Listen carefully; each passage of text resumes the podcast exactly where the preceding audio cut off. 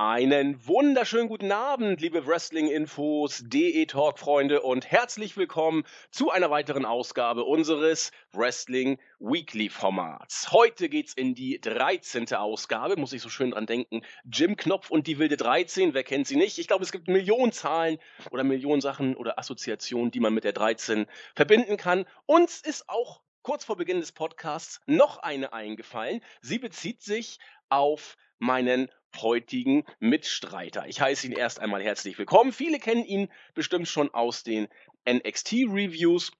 Ähm, ein großer Experte, was das Wrestling im Allgemeinen und das japanische Wrestling im Besonderen angeht und ein Mensch mit einem noch größeren Herzen. An meiner Seite heute dabei der Claudio, der Black Dragon. Guten Tag, oh Andi, was für eine schöne Einleitung. Die ging mir ans Herz. Ja, du hast ja auch ein sehr großes, da passt das ja auch, dass es dir ans Herz geht. Ähm, ja, was wollte ich? Ich wollte dich ja noch irgendwie kurz vorführen. Genau, ein, eine, nee, vorführen nicht, vorstellen, vorführen lassen wir bleiben. Eine kleine Geschichte, die euch zeigt, ähm, was unser Claudio für ein, für ein großes Herz hat. Es trug sich zu am 30.12.2016, das war der erste Tag unserer Silvesterabschlussparty, unserer Teamabschlussparty. Wir waren auf, in Hamburg auf dem Kiez, haben uns da im Schweinske getroffen und saßen da in gemütlicher Runde zusammen. Neben mir saß der Claudio und ich sagte, so, Männer, wollen mal gucken, was die kleinen, äh, jungen Leute hier so machen. Ich bin ja doch manchmal ein Ticken älter als die anderen alle. Oder so, heute wollen wir die jungen Leute mal testen. Was geht denn heute partytechnisch? Und dann so, heute Kamikaze trinken. Und Claudio neben mir sagte, okay, ich, äh, er war nicht so ganz glücklich mit der Situation. Er sagte, okay, ich bin dabei. Da habe ich erst das Bier bestellt und Claudio hatte tapfer getrunken und dann dachte ich, so, jetzt geht's weiter. Ich habe genau gesehen, wann das Bier alle war. Man so, Claudio, nächste Runde. Und Claudio, was hast du nochmal gesagt? Ich glaube, ich konnte schon nicht mehr, weil es mir so reingehauen hat. Claudio hat gesagt, oh, Andi, nee, bitte äh, nicht nochmal.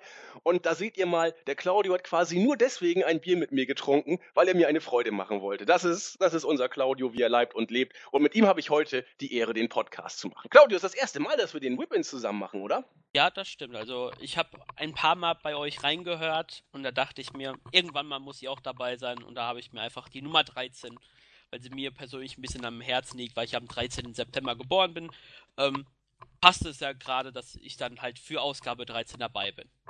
Manchmal fallen die Feste einfach perfekt. Und wenn wir den Claudio schon mal dabei haben, Nexus tourt da gerade irgendwie mal in der Welt wieder rum, äh, Jens ist bestimmt am Arbeiten, der hat immer viel zu tun. Wenn wir den Claudio schon mal dabei haben, dann müssen wir das ja auch entsprechend ausnutzen. Wir werden deswegen heute natürlich über Raw sprechen, natürlich auch über SmackDown. Allerdings wollen wir den Fokus dann tatsächlich auch mal in den fernen Osten diesmal legen. Das hat gewisse Gründe. Zum einen ist in der letzten Woche das Wrestling Don, Ka äh, Don Taku 2017 zu Ende gegangen, die Show von New Japan, die es durchaus zu besprechen gilt. Nicht nur, weil wir New Japan mal ein bisschen euch äh, näher bringen wollen, sondern weil es da auch ein Hammer-Match zu besprechen gibt. Und weil wir auch den Ausblick mal auf das äh, den Fokus auf das legen wollen, was uns in, in Sachen New Japan in unmittelbarer Zukunft erwartet. Claudio, was können wir denn anknüpfend an das ähm, Dontaku 2017 in näherer Zeit erwarten in New Japan? Ja, als nächstes steht das G1 Climax der Junior Heavyweights an, nämlich das Best of Super Juniors. Das ist die 24. Ausgabe mit den besten High-Flying-Namen was Japan bzw. New Japan so äh, abgreifen kann. Wir haben welche aus Mexiko da. Wir haben mit ähm, Will Osprey und Marty Skull zum Beispiel, um zwei Namen zu nennen, welche aus Europa bzw. aus England. Dann haben wir die legendäre, äh, den legendären Yushin van der Leiger, der ja sein letztes Best of Super Juniors macht. Der hat bis auf zwei Ausnahmen an jedem teilgenommen. Ähm, ganz schwerer Block, es sind unglaubliche Namen bei und das wird dann erstmal die nächsten eineinhalb Monate erstmal New Japan stark in Anspruch nehmen. Bevor man dann am 11.06. dann zum großen Dominion-Event äh, geht. Und es ist das letzte große Event, bevor man dann die beiden besonderen Ausgaben vom G1 in den USA macht. Ja, da bin ich sehr gespannt auf äh, das G1 in Amerika. Der Vorverkauf lief ja bombig, was man so hört. 3000 Leute gehen in die Halle, innerhalb von 0, nix war das Ding ausverkauft. Können wir nochmal drüber sprechen, inwiefern das äh, Götterdämmerung für WWE ist oder etwas, was überhaupt nichts an der Vormarstellung der Liga ähm, zu rütteln hat. Ich denke mal, sind wir uns auch einig, ist es eher die zweite Variante, aber darüber kann man ja auch mal sprechen. Japan wird zumindest registriert, auch in Amerika. Und äh, über die Gründe, wie gesagt, tauschen wir uns nachher mal aus. Chronologisch würde ich sagen, gehen wir mal mit dem oder fangen wir mit dem mal an, was die meisten natürlich irgendwo immer interessiert, mit der WWE, insbesondere mit den Weeklies. Wir waren ja dieses Mal tatsächlich in England, in London, England zu Gast. Und diese Shows, ja, sie sind immer so ein bisschen wie eine Überraschungs, äh, wie ein Überraschungsei, will ich mal sagen. Man weiß nie so genau, was einen erwartet. Es kann richtig, richtig gut sein. Es kann aber auch richtig langweilig sein oder irgendwo dazwischen. Diese beiden Shows, SmackDown und Raw, waren für mich eher, äh, deutlich eher in der Richtung langweilig. Es hat auch seine Gründe. Marvin, wie hast du die beiden Shows denn gesehen, um es mal wegzuschicken? Außer, dass ich nicht. Marvin, Claudio, pardon, Claudio, Macht der Gewohnheit. Ja, man merkt schon, ja. Ähm, ja, die beiden Weeklies-Shows, ähm, ich war ja schon lange, habe ich keine der Main Roster Shows mehr gesehen. Auch NXT liegt bei mir ein bisschen brach. Das hat aber auch andere Gründe. Ähm, aber irgendwann anders kann ich darüber mal sprechen. Ähm, ja, die waren so ein bisschen durchwachsen. Manchmal habe ich auch ein bisschen, äh, ein bisschen mich gefragt, ähm, was jetzt es bringt, wenn der Champion unfair verliert gegen einen Heel, weil der Herausforderer eingreift etc. Und das hat mich so ein bisschen verwundert oder auch warum vor einem Pay-per-View eineinhalb Wochen der Herausforderer plötzlich den Champion mal pinnen darf. Hm. Das sind so Sachen, die mich so ein bisschen gestört haben, auch wie ähm, einer meiner Lieblinge ein bisschen jetzt ein, sehr ins Geek-mäßige gebuckt wird, aber da können wir dann, wenn wir SmackDown auf SmackDown an, äh, wenn wir darüber dann sprechen, dann werde ich es vielleicht nochmal erwähnen. Alles klar. Also, fangen wir mit Raw kurz an. Rein chronologisch, die ganze Kiste stand storyline-mäßig ähm, in einer kleinen Dualität zwischen The Miz und dem IC-Champion Dean Ambrose. Beide wollten die Show irgendwie leiten. Beide fühlten sich durch höhere Autoritäten dazu berufen. Man berief sich auf Kurt Engel, Enkel, ähm, Engel, pardon, meine Güte. Man berief sich auch auf Stephanie McMahon, The Miz und Dean Ambrose wollten auf diese Weise ihren ähm, Raw-Führungsanspruch, will ich es mal nennen, legitimieren und das zog sich sozusagen wie ein roter Faden durch die Show. Wer das gut findet, ähm, wird hier entsprechend gut bedient sein. Wen das genervt hat, der wird die ganze Show entsprechend auch nicht mehr happy gewesen sein. Ähm, es wird oder es wurde durch diese Show ein äh, Titelmatch aufgebaut, nämlich das Titelmatch zwischen Dean Ambrose und The Miz. Es wird nächste Woche stattfinden. Und wie stärkt man ähm, die, die Teilnehmer an so einem Titelmatch am besten, Marvin, in der Woche davor? Wie macht Marvin, Claudio, wie macht man das am besten? Ähm, indem man zwei Matches bestreiten lässt und beide verlieren? Ideal, ne? Also das Wrestling einmal eins, man lässt einfach beide verlieren, um auf diese Weise das Match zu hypen. Ja, du hast es ja schon angedeutet. Äh, naja, ich weiß nicht so genau, ob das jetzt mein Hype auf dieses Match ähm, noch größer macht oder auch nicht. Äh, wenn überhaupt die Titel noch was bedeuten, keine Ahnung. Nette Geste eigentlich, um hier mal den ähm, kleinen Schwenk schon zum äh, Don Taku zu bringen. Cody hatte da ja auch ein Match. Und die Kommentatoren haben da ja, äh, ich finde die Kommentatoren, auch die amerikanischen von New Japan ja echt klasse. Die haben äh, die WWE ja richtig äh, overgebracht, vor allen Dingen die Titel. Ja, Cody, er war schon IC-Champion in der WWE, das ist ja eine ganz große Leistung. Also wie hier von den äh, Kommentatoren von New Japan die, die WWE-Gürtel äh, overgebracht worden unglaublich, wenn man sich die Shows anguckt in Amerika von den amerikanischen Kommentatoren. Man könnte den Eindruck bekommen, oder was heißt bekommen, es ist ja so, dass die Titel be bedeuten ja gar nichts mehr letzten Endes. Aber wie man es richtig macht, haben uns die Japaner gezeigt. Ja, Claudio, äh, freust dich schon auf das Match, oder? ähm, auf Miss Ambrose, ähm, naja, äh, mich freut es mal wieder, dass The Miss seine ähm, typische alte Promo von damals I'm Awesome, dass er die mal, nach, ich weiß nicht mal, wann er die mal das letzte Mal gebracht hat, ähm, mal wieder rausgekramt hat am Ende. Ähm, ja, das ganze Hin und Her, was man jetzt gemacht hat, beschreibt eigentlich das Standbild von dem Video bei uns im Board, zum Beispiel hier, wo ähm, The Miss und Dean Ambrose in der Eröffnungspromo bekannt geben, dass sie äh, gemeinsam GMs sind. Eigentlich das Bild sagt eigentlich perfekt aus zu diesem Verlauf. Äh, du meinst Ambrose Reaktion? Ja. Sehr schön. Ja, guckt mal nach. Ihr wisst dann, glaube ich, ziemlich schnell, was der gute Claudio meint. Ich äh, pflichte dir durchaus bei. Ja, so wird derzeit, oder was heißt derzeit, so wird seit Ewigkeiten in der WWE gebuckt. Ähm, man musste die Show irgendwie rumkriegen. Ansonsten haben wir vieles wiedergesehen, was man schon kannte. Seth Rollins und Samoa Joe prügeln sich mal hier, mal da. Das haben wir alle schon mehrfach erlebt. Interessant vielleicht ähm, die Personalie Braun Strowman und Roman Reigns, beziehungsweise die Art und Weise, wie man diese beiden Charaktere derzeit buckt oder was heißt derzeit, wie man sie generell seit mehreren Wochen oder Monaten schon buckt.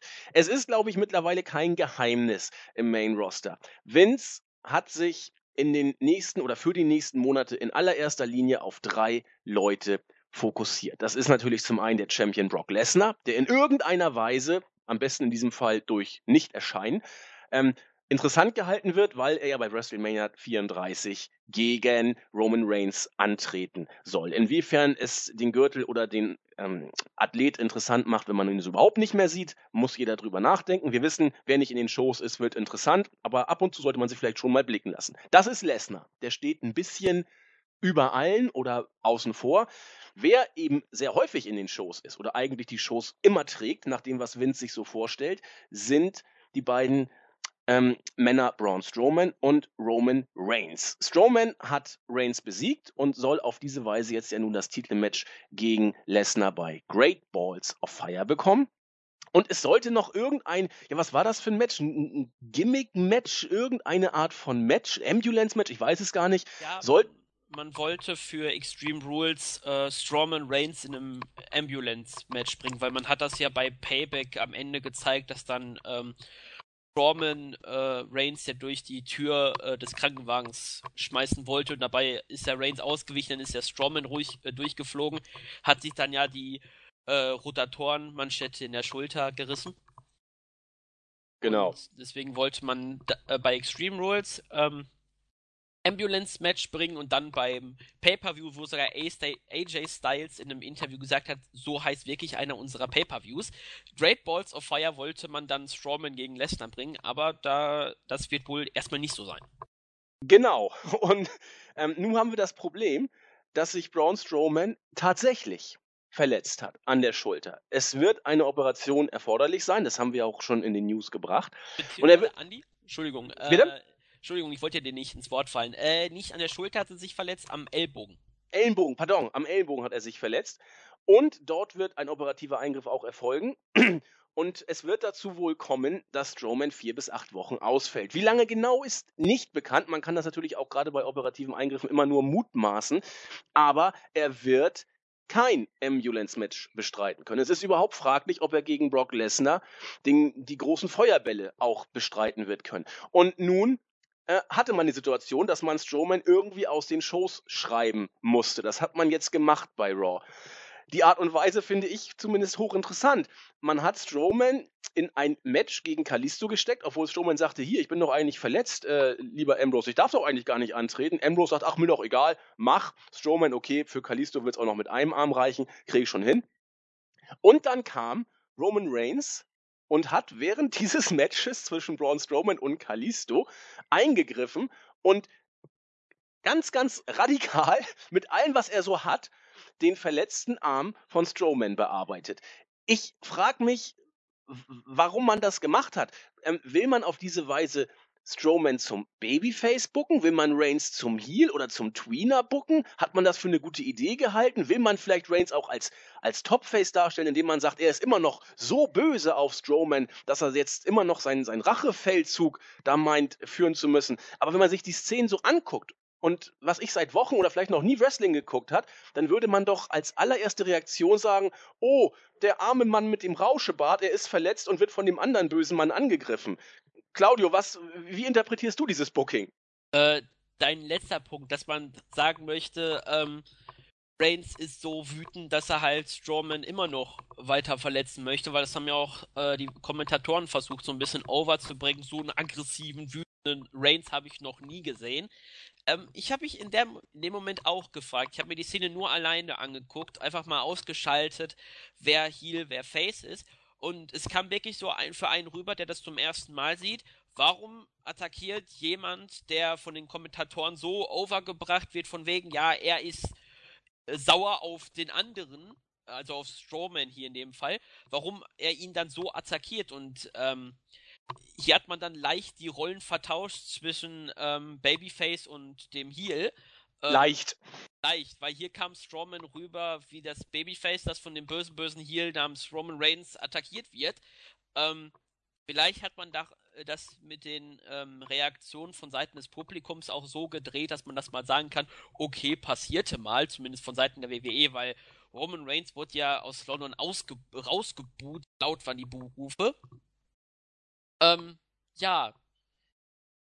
Ja, Roman Reigns hat ihn ja mit, den, mit dem Stuhl mehrfach attackiert und ähm, Strowman ist ja eigentlich dann nur abgehauen durch das Publikum aus der Halle und ähm, dann ist er ja nicht mehr aufgetaucht. Also soll man ihn so rausschreiben? Ja, habe ich mich auch gefragt. Ich meine, Roman Reigns wird nach übelsten inneren Verletzungen äh, nach anderthalb Wochen wieder topfit und Strowman kann noch von selbst äh, fliehen sozusagen und fällt jetzt bestimmt zwei Monate aus. Also, ja, ich weiß nicht. Aber er ist ja auch kein Supermann. Vielleicht ist es das. Ja, aber er ist so wie Michael Cole immer sagt, Monster among men, also das Monster unter den Männern. Also ist halt wenn man sagen kann, es, äh, es, ist, es ist der falsche Zeitpunkt, dass Strowman sich verletzt, dann ist es halt momentan der falsche Zeitpunkt.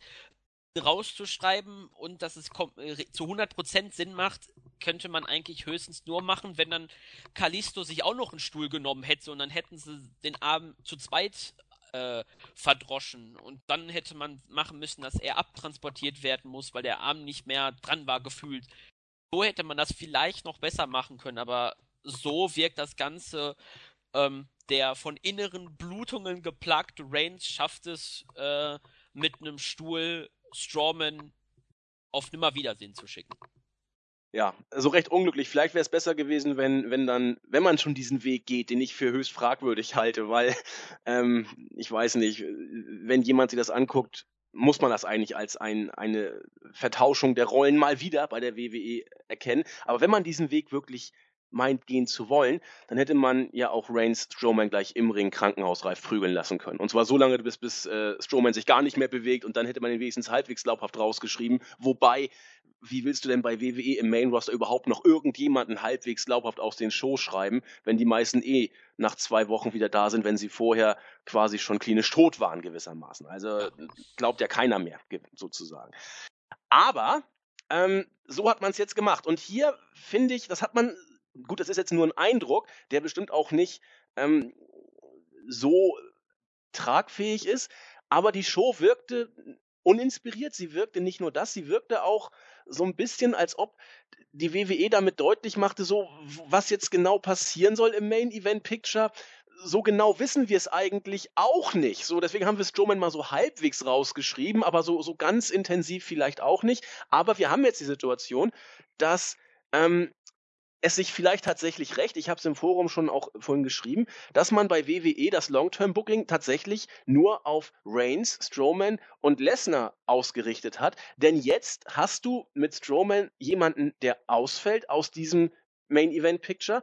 Und äh, jetzt macht sich dieses 50-50 Booking so radikal bemerkbar, weil du hast eigentlich keinen, den du auch nur in halbwegs adäquater Art und Weise hier jetzt reinbucken kannst, ähm, und auch hier ein kleiner Vorgriff auf äh, die New Japan Show, dass das Match für mich, wenn es äh, Kenny Omega gegen, ähm, meine Güte, jetzt habe ich den Namen vergessen, das gibt's doch gar nicht.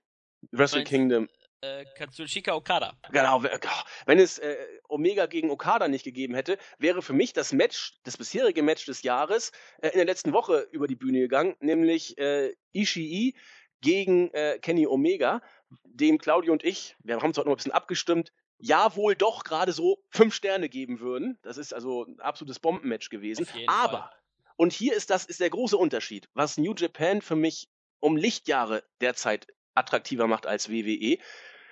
Man könnte, wenn Kenny Omega jetzt ausfallen würde, für mich absolut glaubwürdig, sowas von glaubwürdig, jetzt in den Main Event bucken, weil er zwar das Match verloren hat, aber so bombig gut dargestellt wurde, dass jeder oder die aller, allermeisten es kaufen würden, wenn er jetzt äh, in diesen Main Event Spot gebuckt werden würde und nächste äh, bei der nächsten Main Show von New Japan gegen Okada antreten würde. Und genau so buckt WWE eben nicht. Da ist New Japan um Lichtjahre voraus, was das angeht, auch wenn sie Long-Term Booking machen, sogar viel intensiver und besser als WWE.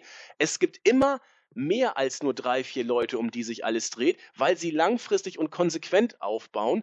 Und wie gesagt, Ishii ist, ist eine Möglichkeit. Tanahashi kannst du jederzeit in den äh, Main Event wieder booken. Da, gut, äh, gefühlt ist er ja nie wirklich weg gewesen. Aber das ist das, was WWE derzeit abgeht. Oder wie siehst du das, Claudio? Ja, also jetzt um mal den Vergleich mit New Japan zu machen. Bei New Japan hast du zwar wirklich so die klare Nummer 1 Okada, Nummer 2 Tanahashi, beziehungsweise mittlerweile kann man eigentlich sagen, dass Tetsuya Naito ihn überholt hat. Und die Nummer 3, auch weil er ein bisschen immer wieder verletzt ist, Tanahashi. Aber du hast dann noch mit Michael Elgin die Chance, jemanden in dem Main Event glaubhaft zu bucken. Bad Luck Fale, auch wenn es jetzt, wenn man mal die Matchqualität außen vor lässt. Man hat in der Tour zu dem Dontaku-Match, hat man ihn so stark overgebracht, dass er während der Tour, die so ein paar Tage hatten, neuen Finisher einfach overgebracht ha hat und sofort alle wussten dann bei seinem Match, zeigt er den, ist das Match zu Ende. Und äh, bei WWE hast du halt nicht diese breit gefächerte, wo man sagen kann, so äh, zum Beispiel, ähm, wir machen das einfach jetzt mal mit Dean Ambrose. Dean Ambrose und ähm, mal eben spontan Midcard Heel von der WWE, äh, Samoa Joe, weil mir das Booking bei ihm auch nicht so ganz gefällt, wenn ich mir das angucke, wie er bei NXT war.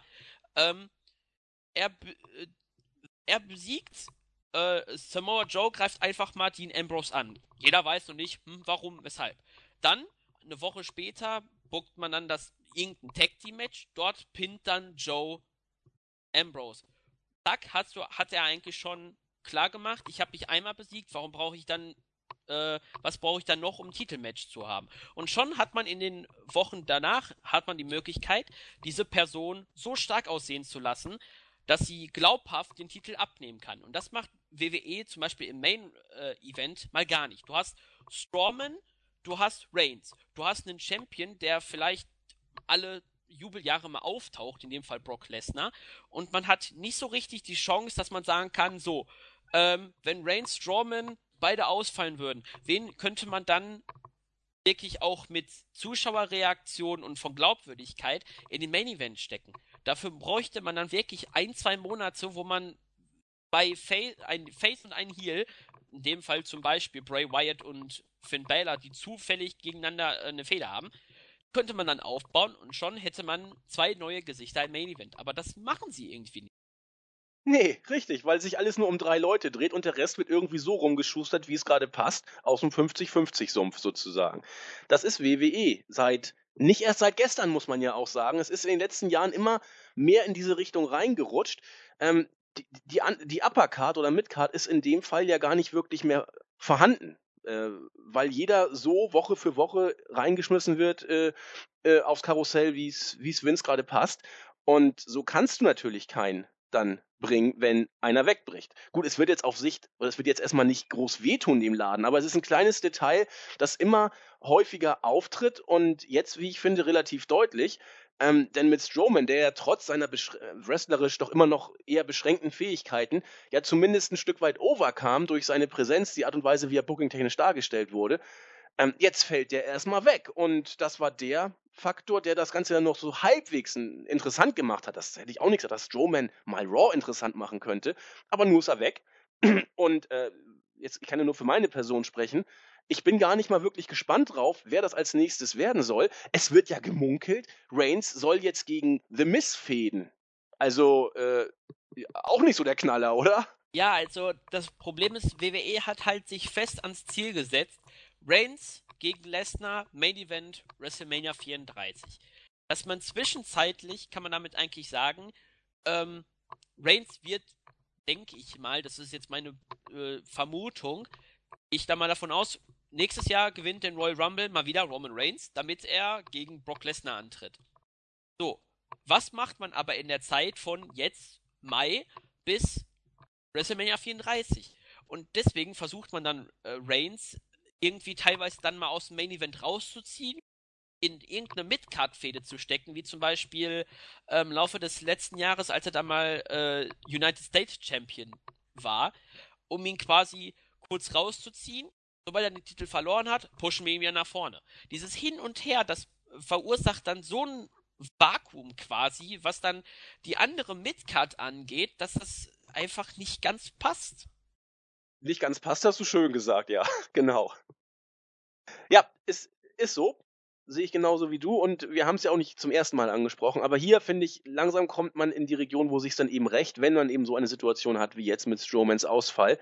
Hm, Mal schauen. Aber es gibt auch, wie ich finde, diese Show hatte gute Sachen, zumindest eine, wie ich finde, gute Sache. Hm, zumindest im Tag-Team-Bereich hat man diese Woche vieles richtig gemacht. Wenn man sich jetzt nun dazu entschlossen hat, Seamus und Cesaro ähm, gegen die Hardy Boys zu stellen, dann sollte man versuchen, diese Contender möglichst stark darzustellen. Und das hat meines Erachtens in diesem Tag-Team Turmoil-Match wirklich gut geklappt. Die Seamus und Cesaro waren die ersten, die da waren. Sie haben zuerst gegen Enzo und Cass gewonnen, dann haben sie Heath Slater und Rhino platt gemacht. Ich meine, Rhino war nicht mal im Ring. Dann äh, The Club besiegt und als letztes, auch von der Dramaturgie her finde ich ganz gut, äh, Golden Truth auch noch platt gemacht, wenn auch mit einem äh, eher illegalen Griff, sodass man auch für die Zukunft Golden Truth immer mal wieder durch die Gegend äh, bucken kann und auch äh, gegen Cesaro und Seamus zumindest nochmal für eine Weekly oder so reinpacken kann. Das war in Ordnung. Bärenstark dargestellt, die beiden. Und äh, das war doch zumindest mal ein Stück weit konsequentes Booking. Oder wie siehst du das, Claudio? Also, wenn man, das war das Paradebeispiel, wir müssen jemanden stärken, der um einen Titel antritt. Da macht man einfach so, dass man sie hier, auch wenn man jetzt dann die halbe Tag Team Division, beziehungsweise fast eigentlich die komplette Tag Team Division, ähm, lässt man sie plätten. Fertig. Ja. Ein, so einfach geht das teilweise und da verstehe ich dann manchmal nicht bei der WWE, warum sie dann so rumgurken und dann sich irgendwie dann selbst immer ein Bein stellen. Weil teilweise haben sie ja diese Lichtmomente, wo man sagen kann, sie können es doch noch. Genau. Aber sie müssen es ja nicht mehr, so ist ja die, die WWE-Logik gewissermaßen. Wir machen, was wir wollen und es wird auch schon irgendwie gekauft. So. Aber man kann es ja auch, wie du sagtest, richtig machen. Wie man es auch nicht unbedingt machen sollte, das macht die WWE ja auch mit schöner Regelmäß äh, Regelmäßigkeit, die Local Boys oder Girls in ihrer Hometown entweder deutlich verlieren zu lassen oder am besten äh, richtig schön zu demütigen. Wir haben es bei Bailey gesehen, die in ihrer Heimatstadt den äh, Raw Women's Gürtel verloren hat. Und jetzt bei Jack Gallagher, also eine kleine Randnotiz ist ja nur 205 Live. Der durfte auch in seiner Heimat antreten und in knapp drei Minuten gegen TJP verlieren. Also, wie gesagt, das ist so die WWE-Logik. Es hätte den Kohl nicht fett gemacht, das ist ja auch alles richtig, aber es ist so eine kleine Randnotiz, wo man sich denkt, die WWE macht fast schon aus Prinzip die Local Boys platt, wenn sie in ihrer Heimatstadt antreten. Claudio, zu Raw noch was? Sonst würde ich rübergehen zu SmackDown. Ähm, mir ist nur, wir können ja auch den Main Event kurz, da hat ja Bray Wyatt nach einem Eingriff von Dean Ambrose, äh, von The Miz gegen Dean Ambrose gewonnen. Wenn man sich dann überlegt, Bray Wyatt war vor ein paar Wochen Main Event von SmackDown und war da recht gut. Und jetzt hat er halt den IC-Champion gepinnt. Und ich frage mich eigentlich bezüglich jetzt, wie man nochmal ähm, wegen Roman Reigns und Braun Strowman ist mir das eben auch eingefallen. Was macht man jetzt eigentlich, wenn man ähm, wirklich plant, The Miz gegen Roman Reigns? Was machst du dann mit Finn Balor? Stellst du ihn dann bei Great Balls of Fire gegen Lesnar eventuell? Dann ist ja auch irgendwie im Gespräch Seth Rollins gegen Brock Lesnar. Ähm, dann hast du noch äh, ohne Programm Dean Ambrose und ähm, Ray Wyatt. Dann, dann hast du fünf Leute und das Programm Joe gegen Rollins dann nochmal einen Monat zu ziehen, ähm, ich glaube, dann ist wirklich die Luft.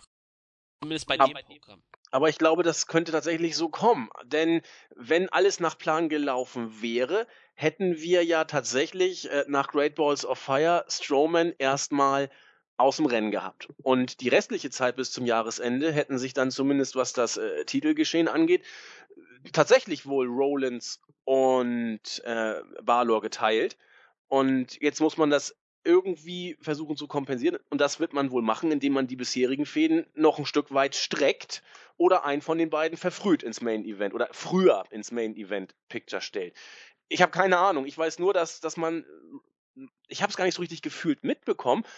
Rollins wird ja doch relativ stark dargestellt. Er hat ja clean gegen Samoa Joe gewonnen, aber irgendwie wirkt das auf mich, als ob Rollins und Balor derzeit zwar mittendrin sind, aber nie so richtig voll dabei. Na, natürlich auch, weil man den Fokus auf, auf die von uns genannten schon gelegt hat, aber vielleicht ist das auch nur mein persönlicher Eindruck, aber Rollins und Balor, äh, es macht irgendwie nicht so richtig Klick oder täusche ich mich da oder macht das bei allen anderen Klick und nur bei mir nicht? Oder Claudio, was meinst du? Also das ist auch so ein bisschen mein Gefühl. So Finn Balor, klar, er hat eine Verletzungspause, ist jetzt wieder da und versucht man ihn langsam in Richtung Main Events zu bringen. Und ähm, es gab ja auch mal eine News, wo äh, Vince nicht so ganz davon überzeugt war, Balor nach seiner Verletzung direkt wieder ein Main Event zu pushen, weil er ja sagte, äh, der ist mir ja schon ein bisschen verletzungsanfällig, deswegen ähm, möchte ich erstmal sehen, dass er drei Monate ohne Verletzung auskommt oder irgendeinen anderen Zeitraum.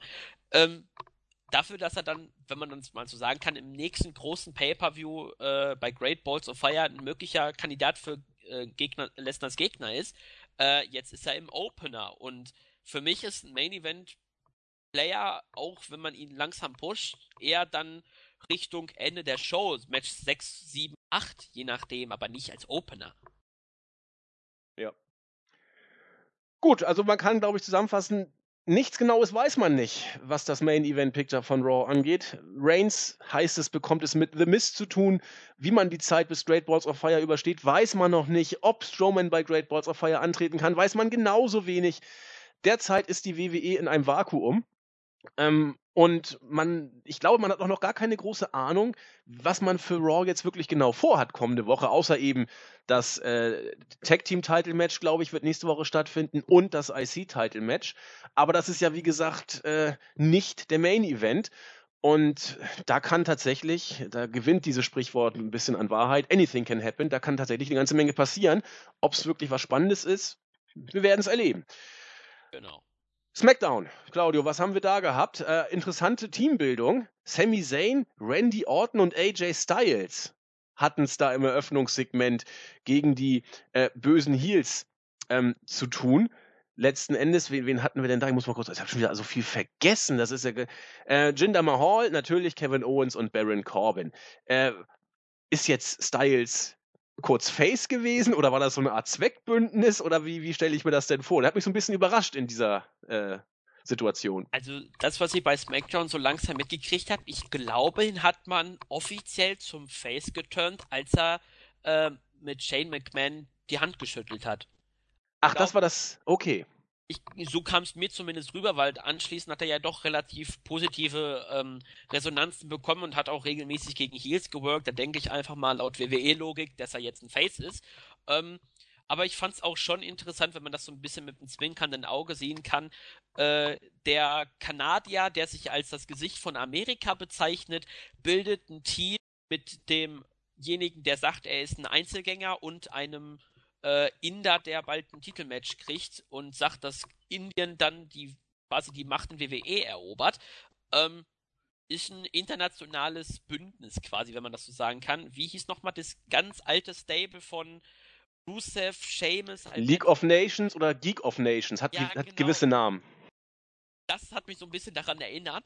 Ähm, und natürlich dann auch, dürfen wir nicht vergessen, äh, die Singh Brothers, die man eigentlich jetzt kaum mehr auseinanderhalten kann. Beziehungsweise der eine hat ein grünes Hemd an und, das, und der andere ein blauen. Äh, schön. ja. Ja, wer es tragen kann.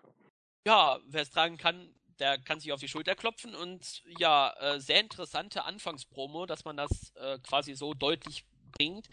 Ähm, so vom äh, Sehen her fühlte ich mich so ein bisschen an die Zeiten von Raw zurück, wo man äh, regelmäßig die Authority rausgeschickt hat und dann gingen so die ersten zehn Minuten weg und man hatte nicht eine In-Ring-Action, bis auf diese eine Attacke von äh, Zane gegen Corbin, aber mehr war das ja auch nicht. Nee, aber auch sonst war, wie gesagt, nicht viel äh, in der Show drin. Das Einzige, was ich ganz interessant fand, äh, war die Fashion Police. Nicht, weil ich es besonders witzig finde, obwohl es in Ordnung ist. Die beiden finde ich also in ihren Rollen großartig. Äh, diese geekhaften Faces, die dann da äh, irgendwelche Crimes in Sachen Mode aufdecken wollen. Aber was ich es gibt eigentlich immer alle paar Wochen irgendwie so ein Highlight, was uns äh, so äh, was uns deutlich machen will, was das eigentlich für eine Freakshow ist. Diesmal laufen da zwei merkwürdige Gestalten mit mit äh, Bobby Kostüm und Sherlock Humbug Umhang durch die Gegend und suchen irgendwelche Spuren. Die Spuren führen sie zu einer Tür, die Tür machen sie auf, weil sie auch Schreie hören und dann sehen wir da die Ascension in einem mega engen Raum äh, ich dachte, man hätte sie vielleicht bei, bei, bei homoerotischen Aktivitäten erwischt, aber die, die schreien sich da einfach nur an. Und es wird uns deutlich gemacht, so geht es bei WWE offensichtlich bei jeder Show zu. Also Hammer, absoluter Hammer. Ansonsten, äh, ja, Rowan gewinnt gegen Harper, schlimm genug. Ähm, Sigler und Nakamura wird weiter aufgebaut durch äh, Promo-Segmente. Mojo Rawley macht sich zum Pfosten Rusev äh, tüdelt durch die Gegend und sagt, ich will ein Titelmatch. Na gut, irgendwie habe ich jetzt keins bekommen. Äh, dann gehe ich jetzt erst recht zu SmackDown, obwohl ich gesagt habe, ich komme nicht. Auch nicht schlecht. Also äh, merkwürdige Sachen all überall, oder, Claudio? Ja, also ähm, ich fand es auch interessant, dass jetzt das Dreigestirn, beziehungsweise mit ähm, James Ellsworth, also Natalia, Carmella und Tamina heißen jetzt irgendwo irgendwie jetzt The Welcoming äh, Welcoming Squad oder irgendwie so einen ganz dämlichen Namen haben die wieder. Ja, ja. Welcome Komitee, so rum. Komitee, genau. Ja, dann äh, Ellsworth, der noch nerviger und unbedeutender ist als in seiner Zeit, als er debütierte und plötzlich im Main Event rumgurkte. Ähm, Becky Lynch fordert ja die ganze Zeit auf Twitter, dass sie ein Match gegen ihn haben kann, äh, haben will, am liebsten Steel Cage Match. Ähm, warum kann man nicht einfach das einfach mal bringen, ist vielleicht auch mal eine ganz äh, lustige Reaktion. Ich glaube, ähm, das wird kommen. Also ohne Spruch, wenn man schon so schön teast. Ja, zumindest ist das nur Becky Lynch auf Twitter. Also ich weiß nicht, ob man das wirklich tatsächlich äh, in die Shows ähm, bringt. Ähm, ja, Lana weiter hier auf äh, Emmalinas Spuren. Oh ja, genau. Coming soon. Ja, coming soon, coming soon. Das ist ja bei The New Day ein bisschen anders. Da ist ja Kofi Kingston jetzt ähm, hat er ja sein, äh, braucht er keine Krücken mehr zum Laufen. Da hat es ja aufgrund einer Verletzung ein bisschen anders gespielt. Ähm, Harper verliert gegen Rowan mit einem einer billigen Kopie von Jeff Cobbs äh, Tour of the Island. Ähm, sah zumindest ganz dämlich aus, dieser Spinning Slam von Rowan. Äh, auch interessant, dass man die lauten Fire Bradshaw Chants nicht weggemacht hat. Ja, finde ich super. Obwohl, sie haben es, glaube ich, gar nicht gemerkt. Ja, wobei da habe ich ja letztens dann auch noch eine Sache von Bradshaw wieder äh, mitgekriegt, wo ich mir denke, ey, warum lassen sie den Typen überhaupt was im Network machen? Wie heißt seine komische Sendung mit Corey Graves und dem Radioreporter? Äh, Keine Ahnung. Irgendwie on the table, irgendwie sowas da sagte er, leider habe ich den ganzen, äh, den vorherigen Kontext nicht ganz mitgekriegt, aber in einem Video, äh, in einem Video habe ich davon gesehen, äh, da sagte er, ich würde mich lieber von der IS gefangen nehmen lassen, als mit Sami Zayn ein Essen zu, äh, Essen zu gehen. Ja, I heard that too. Sehr geil. Der, der Typ ist äh, unglaublich. Unglaublich. Äh, ja. Da frage ich mich dann auch, äh, warum darf er das sagen? Und das kann man auf dem WWE Network sehen und hören denke ich mir auch, spätestens da müsste man sagen, okay, wir nehmen es raus und schneiden es raus, etc. Nö, lassen sie auch drauf. Was ähm, Nakamura-Segler-Segment fand ich eigentlich in Ordnung. Ähm, nur wieder eine Sache, die mich bei Nakamura im Main-Roster besonders stört, ist, wenn er eine Promo hält mit seinem eh nicht ganz perfekten Englisch, kann man ihm dann nicht bitte vorher irgendwie den Mundschutz rausnehmen lassen? Ja, vielleicht ist das so eine Art Alibi, warum sich nicht so gut anhört. Hat man ja. eine Erklärung für? Ich weiß es nicht. Ja, oder sie wollen doch nicht zeigen, dass er doch vielleicht besser Englisch kann, als alle denken und dann passt nicht zur Story. Auf jeden Fall stört mich, das ist so ein kleines Detail, wo ich dann wieder mir denke, oh, warum macht man sowas? Genauso auch wie bei dem unerträglichen Zane-Segment, dass er sich ja das Match vorstellt und Orton und Styles auf, auf die Nerven gehen und dann verlassen sie ihn und dann steht er da alleine im, im Locker-Room und wird als der übelste Geek dargestellt. Da denke ich mir auch immer, warum macht man sowas? Was, was ist nicht, zum, nicht zum ersten Mal vor allen Dingen, ne? Ja, ich frage mich dann immer bei sowas, was hat man dann damit vor oder warum begründet man so eine so ein Segment? Da, ist auch wieder die Frage dann, will man dann Sami Zayn ein paar Wochen nach dem, was die Pläne sind, möchte man ihn zum Beispiel im SummerSlam in einem Titelmatch gegen Kevin Owens stehen lassen oder so. Das wirkt dann für mich von, vom Aufbau her einfach dann albern, weil ähm, wenn er bald dann das äh, dritte Teammitglied von Brisengo dann wird, ähm, ist man auf dem besten Weg dabei, dass es Sinn macht. äh, ja, Mojo Rawley ähm, zeigt wirklich, dass er nur irgendwie, dass er die Unrivaled Giants Memorial Battle Royale gewonnen hat. Äh, schön für dich, quasi. Ähm, hat ja auch nur dein äh, NFL-Kollege dir ein bisschen geholfen. Äh, ja, das mit Rusev hast du ja auch schon passend gesagt. Äh, sagt, ich möchte bei äh, Money in the Bank ein Titelmatch und wenn ich es nicht kriege, bleibe ich in Bulgarien oder ich gehe wie nach Bulgarien. Ähm, jetzt sagt er ja, äh, weder Shane noch äh, Daniel Bryan haben mir äh, haben sich bei mir gemeldet. Also komme ich einfach nächste Woche zu SmackDown und will dann meine Antwort. Ähm, Klingt äh, gar nicht devot, ja, genau. Ja, also das ist der künftige Main Eventer von SmackDown. Ähm, also so ähnlich verhalten sich immer äh, in einer Beziehung, die auseinandergegangen ist, ähm, der betrogene Partner. Der sagt, so, du kommst jetzt zu mir zurück und wenn du das nicht machst, werde ich mich bei dir bestimmt nicht melden. So, der Typ, der Typ oder das Mädel kommt nicht zurück und er sagt, okay, weil du dich nicht gemeldet hast, gehe ich jetzt sofort zu dir und stell dich zur Rede. So ähnlich klang er, wie so ein ja. frustrierter, sitzen gelassener Liebhaber. Ja, kann man so sagen. Vielleicht liegt es auch daran, dass man ihm Lana weggenommen hat. Wer weiß. Wir ähm, wissen es nicht. Ja, und im Main Event halt mal ähm, was anderes, beziehungsweise der Herausforderer hat den Champion gepinnt. War jetzt nicht ganz hundertprozentig clean, weil äh, vorher ja die Singh Brothers eingegriffen haben und dann gab es ja, jeder zeigte einen Signature-Move gegen den anderen, dann haute einfach ähm, Owens Styles was aus dem Ring. Äh, dann gab es den AKO und dann gab es ja schon diesen äh, Cobra Clutch Slam und fertig war die ganze Geschichte. Ähm, dass jetzt der Champion eineinhalb Wochen vor dem Pay-Per-View so gestärkt wird, ich weiß es nicht.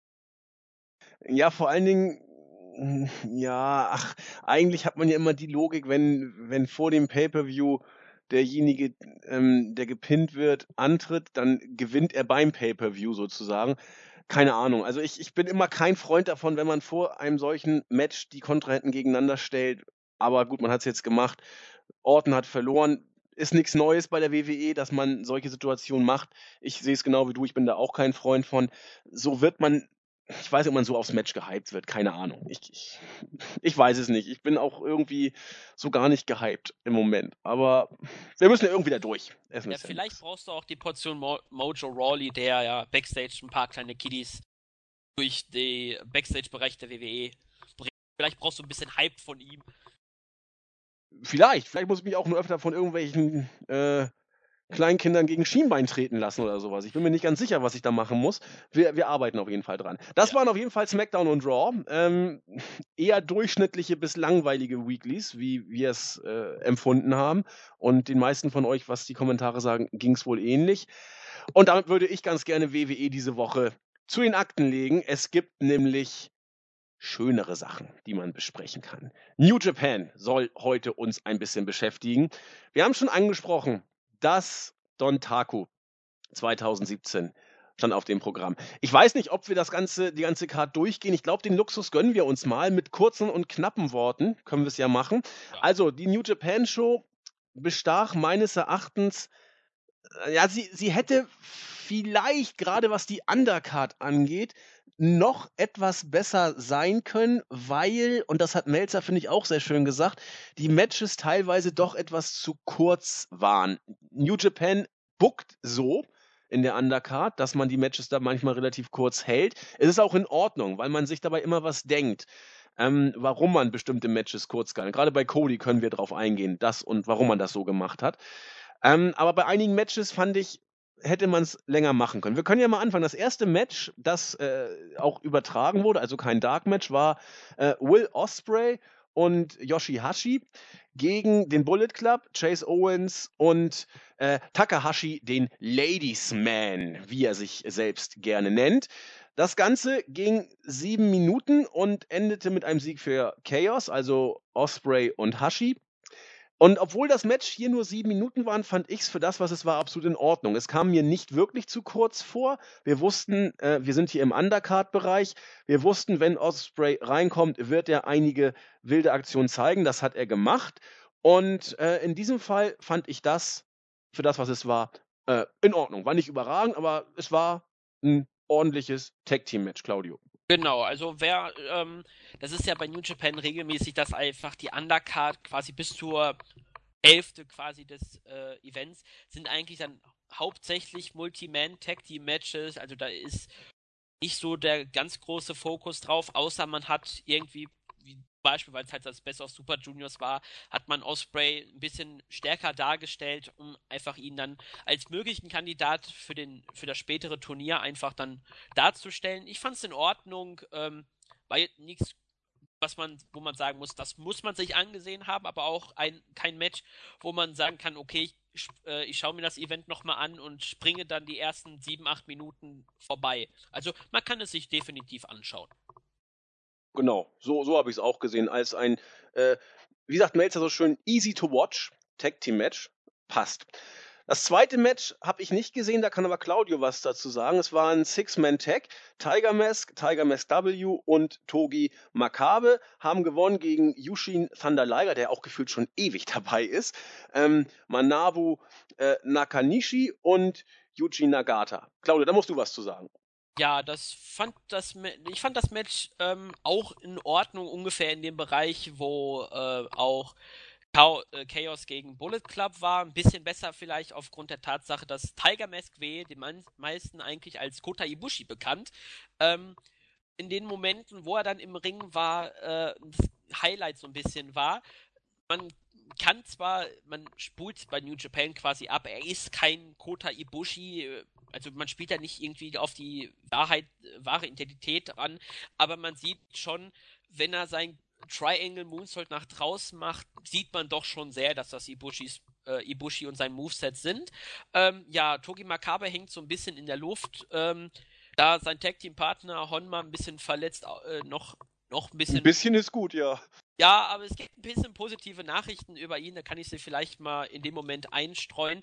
Denn in der vergangenen Woche ähm, konnte Honma wieder auf seinen eigenen Füßen laufen. Also er hat es wieder geschafft, selber aufzustehen und hat auch angefangen, kleine Strecken abzulaufen. Ähm, zum Beispiel hat er am 1. Mai hat er es geschafft, ähm, von der Reha-Zentrum ins äh, äh, in die äh, Gym zu gehen und hat dort ein bisschen äh, Gewichte gehoben, leichte, und war da schon ein bisschen auf dem Weg in die Besserung. Bei ihm ist das ja zum Glück bisschen, äh, wenn man von Glück sprechen kann, bisschen weniger äh, schlimm die Verletzung als bei äh, Shibata, ähm, der an dieser Stelle leider keine gute Nachrichten hat. Denn am 2.5., am 2. Mai wurde er operiert, nochmal am Gehirn, denn er hat doch weiter Probleme auf der äh, rechten Körperseite. Er hat zum Beispiel in seinem Blog geschrieben, es ist ein Wunder, dass ich überhaupt lebe. Ähm, er hat ein bisschen, man hat sein Hirn, nee, nicht sein Hirn, sage ich, seine Schädeldecke ein bisschen entfernt. Ähm, bei der letzten Operation, halt, glaube ich, um den Druck vom Gehirn ein bisschen wegzunehmen. Ähm, er nimmt drei bis viermal Schmerzmittel am Tag, äh, um den Schmerz zu überstehen, den er am Tag hat. Ähm, auf dem rechten Auge kann er sehr schwer sehen und auf dem rechten Ohr hört er auch nicht normal. Da sagt er, äh, Geräusche klingen, als wären sie kaputt und äh, ganz schwer zu verstehen, also leider keine positiven Nachrichten.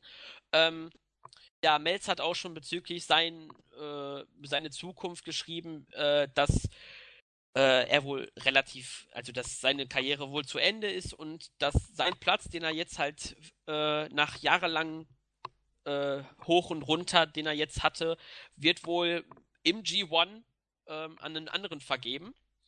Also wird da wohl seine Rolle dann äh, ersetzt quasi und äh, ja, dann kurz diese Geschichten zu den Gesundheitszuständen von Shibata und Honma.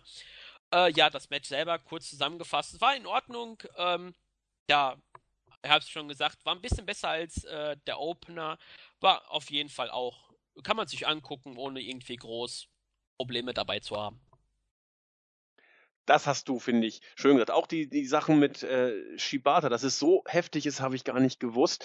Äh, Honma klingt ja super. Wir hatten doch noch einen dritten Kollegen letztes Mal, Jens und ich. Äh, wer war denn das noch, Claudio? Hattest du auch noch Der ein Update? Akebono war das. Akebono, genau. Ja, und äh, ihr habt ja gesagt, dass er ja ins Krankenhaus musste wegen seiner Gesundheit bezüglich ähm, der Zellulitis, äh, weil er da ja ein paar äh, Infekte hat. Leider ist das nur die offizielle Geschichte, denn Dave Meltzer hat so ein bisschen äh, die Wahrheit rausgebracht. Und zwar wurde er, das habe ich auch schon gelesen, aber das kam dann ein bisschen anders, weil dann kam eine andere Meldung, äh, die dann sagte, er hat nur wegen Zellulite im Krankenhaus ein paar Tage verbracht. Äh, also die originale Geschichte war, dass er wegen seiner Gesundheit in ein künstliches Kummer versetzt worden ist. Und ähm, das ist die wahre Geschichte. Also nicht, dass er wegen der Zellulite und irgendwelchen ähm, Herzproblemen äh, quasi ins Krankenhaus gebracht worden ist, sondern so schwer, dass man ihn dann sicherheitshalber äh, ins künstliche Kummer versetzt hat, um die Gesundheitsprobleme von ihm besser zu lösen. Aber was jetzt genau los ist, weiß man dann offensichtlich gar nicht, oder? Nee, anscheinend nicht. Also, ähm, könnte mir vorstellen, also ich weiß, dass er schon wirklich häufiger Probleme hatte mit der Zellulitis etc., dass er auch teilweise äh, ähm, seine Füße angeschwollen sind und dass er auch teilweise echt nicht äh, antreten konnte, beziehungsweise überhaupt auftreten ähm, zu Hause. Also er hatte ein paar gesundheitliche Probleme. Er hat dann auch zwischenzeitlich ähm, vor ein paar Jahren hat er auch mal mehr gewogen, hat dann aber ein bisschen abgenommen. Da ging es ihm dann auch gesundheitlich wieder besser.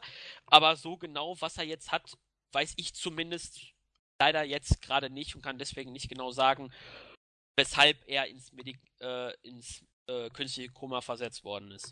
Okay, also von drei Workern eine relativ gute Nachricht und zwei gar nicht gute Nachrichten eigentlich. Das klingt nicht schön, gerade mit Shibata. Oh Mann, das, da, da musste ich so ein bisschen an, an Michael Schumacher eben denken, mit dem Druck auf der Schädeldecke und ja. so weiter. Das hat man ja alle schon mal gehört vor ein paar Jahren eieiei, ja, drücken wir, drücken wir ihm die Daumen, dass das irgendwie, also über die Karriere müssen wir jetzt ja gar nicht nachdenken, dass er halbwegs überhaupt wieder gesund wird. Das wäre nee, ja schon er das Wichtigste. Sagt, er möchte noch einmal zurückkommen, das kann ich oh mir oh beim besten Willen nicht vorstellen. Vielleicht, höchstens, das ist zumindest das, was das höchste meiner Gefühle, dass er, jetzt ja in Japan gibt es ja diese großen Retirement-Matches, dass er vielleicht eins noch hat und dann mit zwei Tag-Team-Partnern wahrscheinlich äh, Goto zum Beispiel und einer anderen Legende oder irgendeinen, der ihn seine Karriere äh, sehr lange begleitet hat, dass er dann quasi ein letztes Six-Man-Tag-Team-Match bestreitet. Das ist in Japan eigentlich regelmäßig. Hatte zum Beispiel auch ähm, Tenryo gegen Okada hatte er ein letztes Match. War zwar nicht ganz das Beste, aber es war halt von Tenryo so ein, so ein Wunsch, noch einmal in den Ring zu steigen. Vielleicht ist das quasi sein Wunsch, dass er noch peilt, irgendwann mal in den nächsten 10, 15 Jahren, wissen es nicht, einmal noch in den Ring steigen wird, weil ich glaube, regelmäßig wird auf gar keinen Fall sein. Also das wäre auch gesundheitsgefährdend. Ähm, ja, aber er scheint wohl dennoch relativ positiv an den Tank manchmal anzugucken, denn er machte sich mit anderen Wrestlern über den Look von äh, Yoshitatsu lustig. Ähm, da sieht man schon, also den Witz hat er noch so ein bisschen. Aber In-Ring Comeback sehe ich, glaube sehe seh ich komplett schwarz. Also ich möchte ihn auch nicht mehr im Ring sehen, wenn ich weiß, dass der so eine äh, schwere Verletzung hatte, wo sein Leben wirklich äh, abhing. Da, da will ich ihn lieber dann irgendwann im Publikum sehen und äh, das reicht mir schon eigentlich dann. Ja, das, das, das sehe ich genau wie du. Vor allen Dingen Shibata, der muss ja auch 37, 38, ist ja nur auch keine 20 mehr, der gute Mann. Und äh, dann hofft man einfach, dass er irgendwie gesund da wieder durchkommt und an ein Comeback sollte man jetzt sowieso noch gar nicht denken, wenn überhaupt, dann muss man gucken, wie der Heilungsprozess verläuft und Gott bloß nichts übers Knie brechen. Gut, kommen wir weiter zum nächsten Match und jetzt wird meine, oh Gott, jetzt muss ich versuchen, die alle halbwegs richtig auszusprechen. Ich könnte es mir einfach sagen, machen und sagen, in dem nächsten 10-Man-Tag-Team-Match hat Chaos gegen Suzuki Gun gewonnen, aber ich werde die Namen trotzdem mal versuchen. Bei Chaos traten an Barretta, Hiroko Goto, Yado, Rocky Romero und äh, Toro Yano. Und die haben eben gewonnen gegen El Desperado, Minoru Suzuki, Taichi, Taka Michinoku und Yoshinobu Kanamaru. Habe ich auch nicht gesehen, muss ich gestehen, aber ich weiß, dass es mit 12, 20 äh, wohl gut war von der Matchzeit und ich meine auch Melzer und Alvarez haben sich auch positiv über dieses Match geäußert. Wie hast du es gesehen? Ja, ich fand es eigentlich ganz in Ordnung. Es hat auch von Dave Meltzer dreieinhalb Sterne gekriegt. Ähm, ein Viertelstern mehr als zum Beispiel Makabe Tiger und die beiden Tiger Masks gegen Liger, Nagata und Nakanishi. Ähm, übrigens, die Namen hast du gut ausgesprochen. Also ich würde danke, danke. Ich würde da jetzt kein Abschlusspunkt machen. Ähm, ja, das Match passt halt zu dieser Hauptfehde bislang, weil Suzuki hat ja bei seinem Comeback einen Tag nach Wrestle Kingdom gesagt, Chaos, äh, Chaos sieht sich ja als Nummer 1 Stable in, bei äh, New Japan. Das ändert sich jetzt, weil Suzuki Gun ist die Nummer 1 und seitdem gibt's halt diese Fehde zwischen den beiden Stables. Deswegen gibt's auch dann bei Dominion auch ein bestimmtes Match. Die Stipulation macht schon Sinn, denn Suzuki hat dem Stable den Krieg erklärt und er hat auch nach dem Match gab es dann nochmal einen Brawl zwischen den beiden. Ähm, ja, das Match selbst war eigentlich für mich persönlich, äh, weil auf beiden Seiten ein Wrestler war, den ich nicht gerne im Ring sehe. Ähm, also wenn Goto im Ring war gegen Suzuki oder gegen Taka oder gegen äh, Kanemaru, Kanemaru ist auch in seinem hohen Alter, kann er noch recht gute Matches zeigen. Äh, bin ich mal gespannt im Super Juniors. Ja, ähm, ich fand das Match teilweise echt gut und dann kam halt Toru Yano mit seinen Spirenzchen. Wer es witzig findet und darüber lachen kann, dem sei es gegönnt. Ich kann darüber nicht mehr lachen, weil die sich eigentlich nur noch immer je, jedes Jahr wiederholen.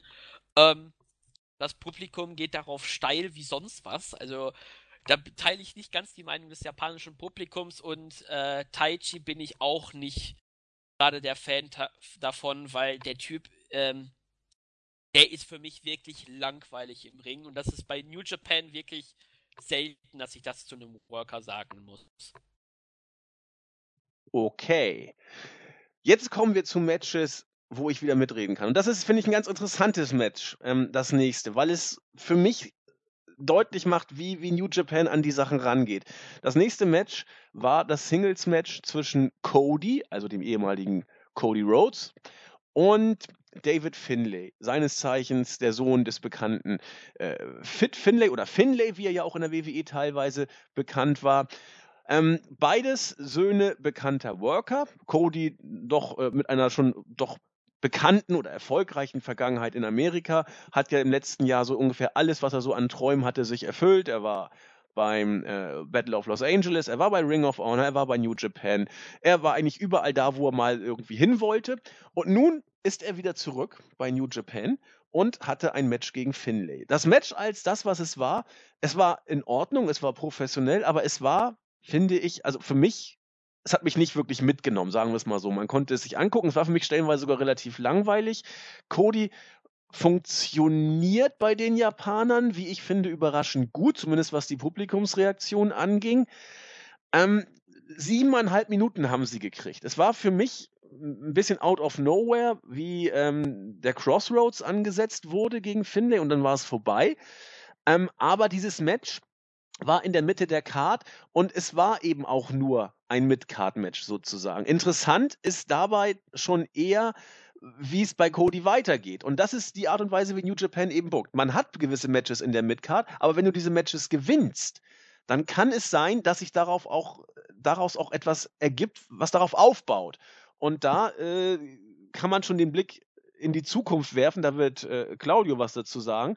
Er wird es beim nächsten Pay-per-View mit einem im wahrsten Sinne des Wortes Schwergewicht in Anführungszeichen zu tun bekommen. Er wird gegen Michael Elgin antreten und das ist dann schon wieder so ein Weichensteller-Match gewissermaßen. Und solche Matches kriegst du aber eben auch nur, wenn du in der Midcard relativ unspektakuläre Matches gewinnst und das war dieses Match, Cody gegen Finlay. Es war absolut in Ordnung. Für mich äh, vom Finish her ein Tick zu schnell. Sie hätten noch ein paar Minuten deutlich mehr gebraucht. Es war auch kein überragendes Match. Cody kann es ganz sicherlich deutlich besser. Aber für das, was es war, war es dann für mich auch wieder in Ordnung. Oder, Claudio? Ich fand's okay. Äh, ich bin, ich hatte das Singles-Match bei New Japan. Eins hatte er bei äh, Wrestle Kingdom gegen den ehemaligen CJ Parker, Juice Robinson, der ja das kann man mal kurz so sagen, der hat sich wirklich so gemacht. Also wenn jemand gesagt hätte, CJ Parker bei NXT, der ist im Ring nicht so ganz gut. Der soll sich jetzt mal ähm, ein paar Einzelmatches oder Tag Team Matches von Robinson angucken. Äh, der hat ja wirklich bei New Japan quasi als Young Lion wieder gestartet, also quasi das, was David Finlay so halb ist. Ähm, von ganz unten sich nach oben geworkt und hatte deswegen bei Wrestling Toyo Provinz durfte er Main Event stehen und durfte ein Event drawn mit Tetsuya Naito. Das Match war auch bärenstark. Ich glaube, Melzer hat vier Sterne gegeben. Äh, nur so ein Vergleich. Äh, ja, David Finlay repräsentiert ja auch so ein bisschen Deutschland. denn er ist ja in Achim in Niedersachsen geboren, denn seine Mutter ist ja äh, Deutsche. Deswegen ist er so der deutsche Vertreter von New Japan, deswegen achte ich ein bisschen verstärkt drauf, wie er sich macht. Ähm, ja, das Match gegen Cody Rhodes, hier und da hakt es so ein bisschen. Man merkte den beiden an. Die beste In-Ring-Chemie haben sie noch nicht. Ähm, teilweise ein bisschen still, also noch stiller als was ich gewohnt bin. Ähm, irgendwie braucht bei mir Cody Rhodes so ein ganz großes Singles-Match, was wahrscheinlich der Elgin dann passieren wird, wo er dann mal wirklich auch mal mehr zeigen kann, weil irgendwie wirkt das bei mir bislang so auf ein bisschen auf Sparflamme. Ähm, ja, das Match war in Ordnung, der Crossroads und das Finish war relativ schnell und unspektakulär teilweise. Ähm, ja, Rhodes als nächstes jetzt gegen Michael Elgin, denn er hat nach dem Match ähm, hat er ja gefordert, einen größeren und stärkeren Gegner äh, zu bekommen und das hat er halt jetzt nun bei Dominion gegen Michael Elgin. Was hat Melzer diesem Match gegeben? Keine drei Sterne, oder? Äh, nee, Moment. Äh, zwei, ein Viertel. Das war das zweitschlechteste Match auf der Card. Ja, Wenn geht aber für mich vollkommen, vollkommen in Ordnung, die Punktzahl. Also passt, würde ich sagen. Also drei ja, Sterne waren es für mich nicht. Also wenn man das Dark Match abzieht, dann war das wirklich von das, was man bei New Japan World als Hauptshow quasi dann sehen kann, war das das schlechteste Match auf der Karte und leider hat es auch diesen unrühmlichen Platz verdient, weil das war wirklich nicht. Sind, sind wir uns beide tatsächlich einig. Und mit Melzer sind wir uns auch mal wieder einig. Ich bin ja immer froh, wenn das irgendwie halbwegs passt, aber es ist eigentlich völlig egal. Ein, das nächste Match, ähm, da kann ich auch ein bisschen was zu sagen. So, Los Ingobernables de Japón. Wer das Französisch ausspricht, mag in der Hölle schmoren. Ähm, Hiromu Takahashi, für mich in ein, zwei Jahren wird er das Potenzial haben, zum absoluten Star aufzusteigen. Und Tetsuya Naito, der ja, wie du schon sagtest, eigentlich Tanahashi ein Stück weit schon überholt hat, was das Star-Standing angeht, haben gegen den von dir schon angesprochenen Juice Robinson und Kushida gewonnen. Das Ganze ging leider nur neun Minuten. Ich fand dieses Match richtig, richtig gut. Also es ging ja schon so los, dass die beiden äh, Kontrahenten hier, äh, Takahashi und äh, Kushida, haben es ja ein bisschen miteinander schon seit langer, längerer Zeit. Sie haben ja bei Wrestle Kingdom 10 ein, wie ich finde, Bombenmatch auf die Matte gezaubert. Takahashi hat danach eigentlich jedes Aufeinandertreffen der beiden äh, gewonnen, manchmal auch relativ deutlich und relativ knapp gewonnen. Da waren es nur zwei, drei, vier Minuten oder so, die Matches gedauert haben teilweise.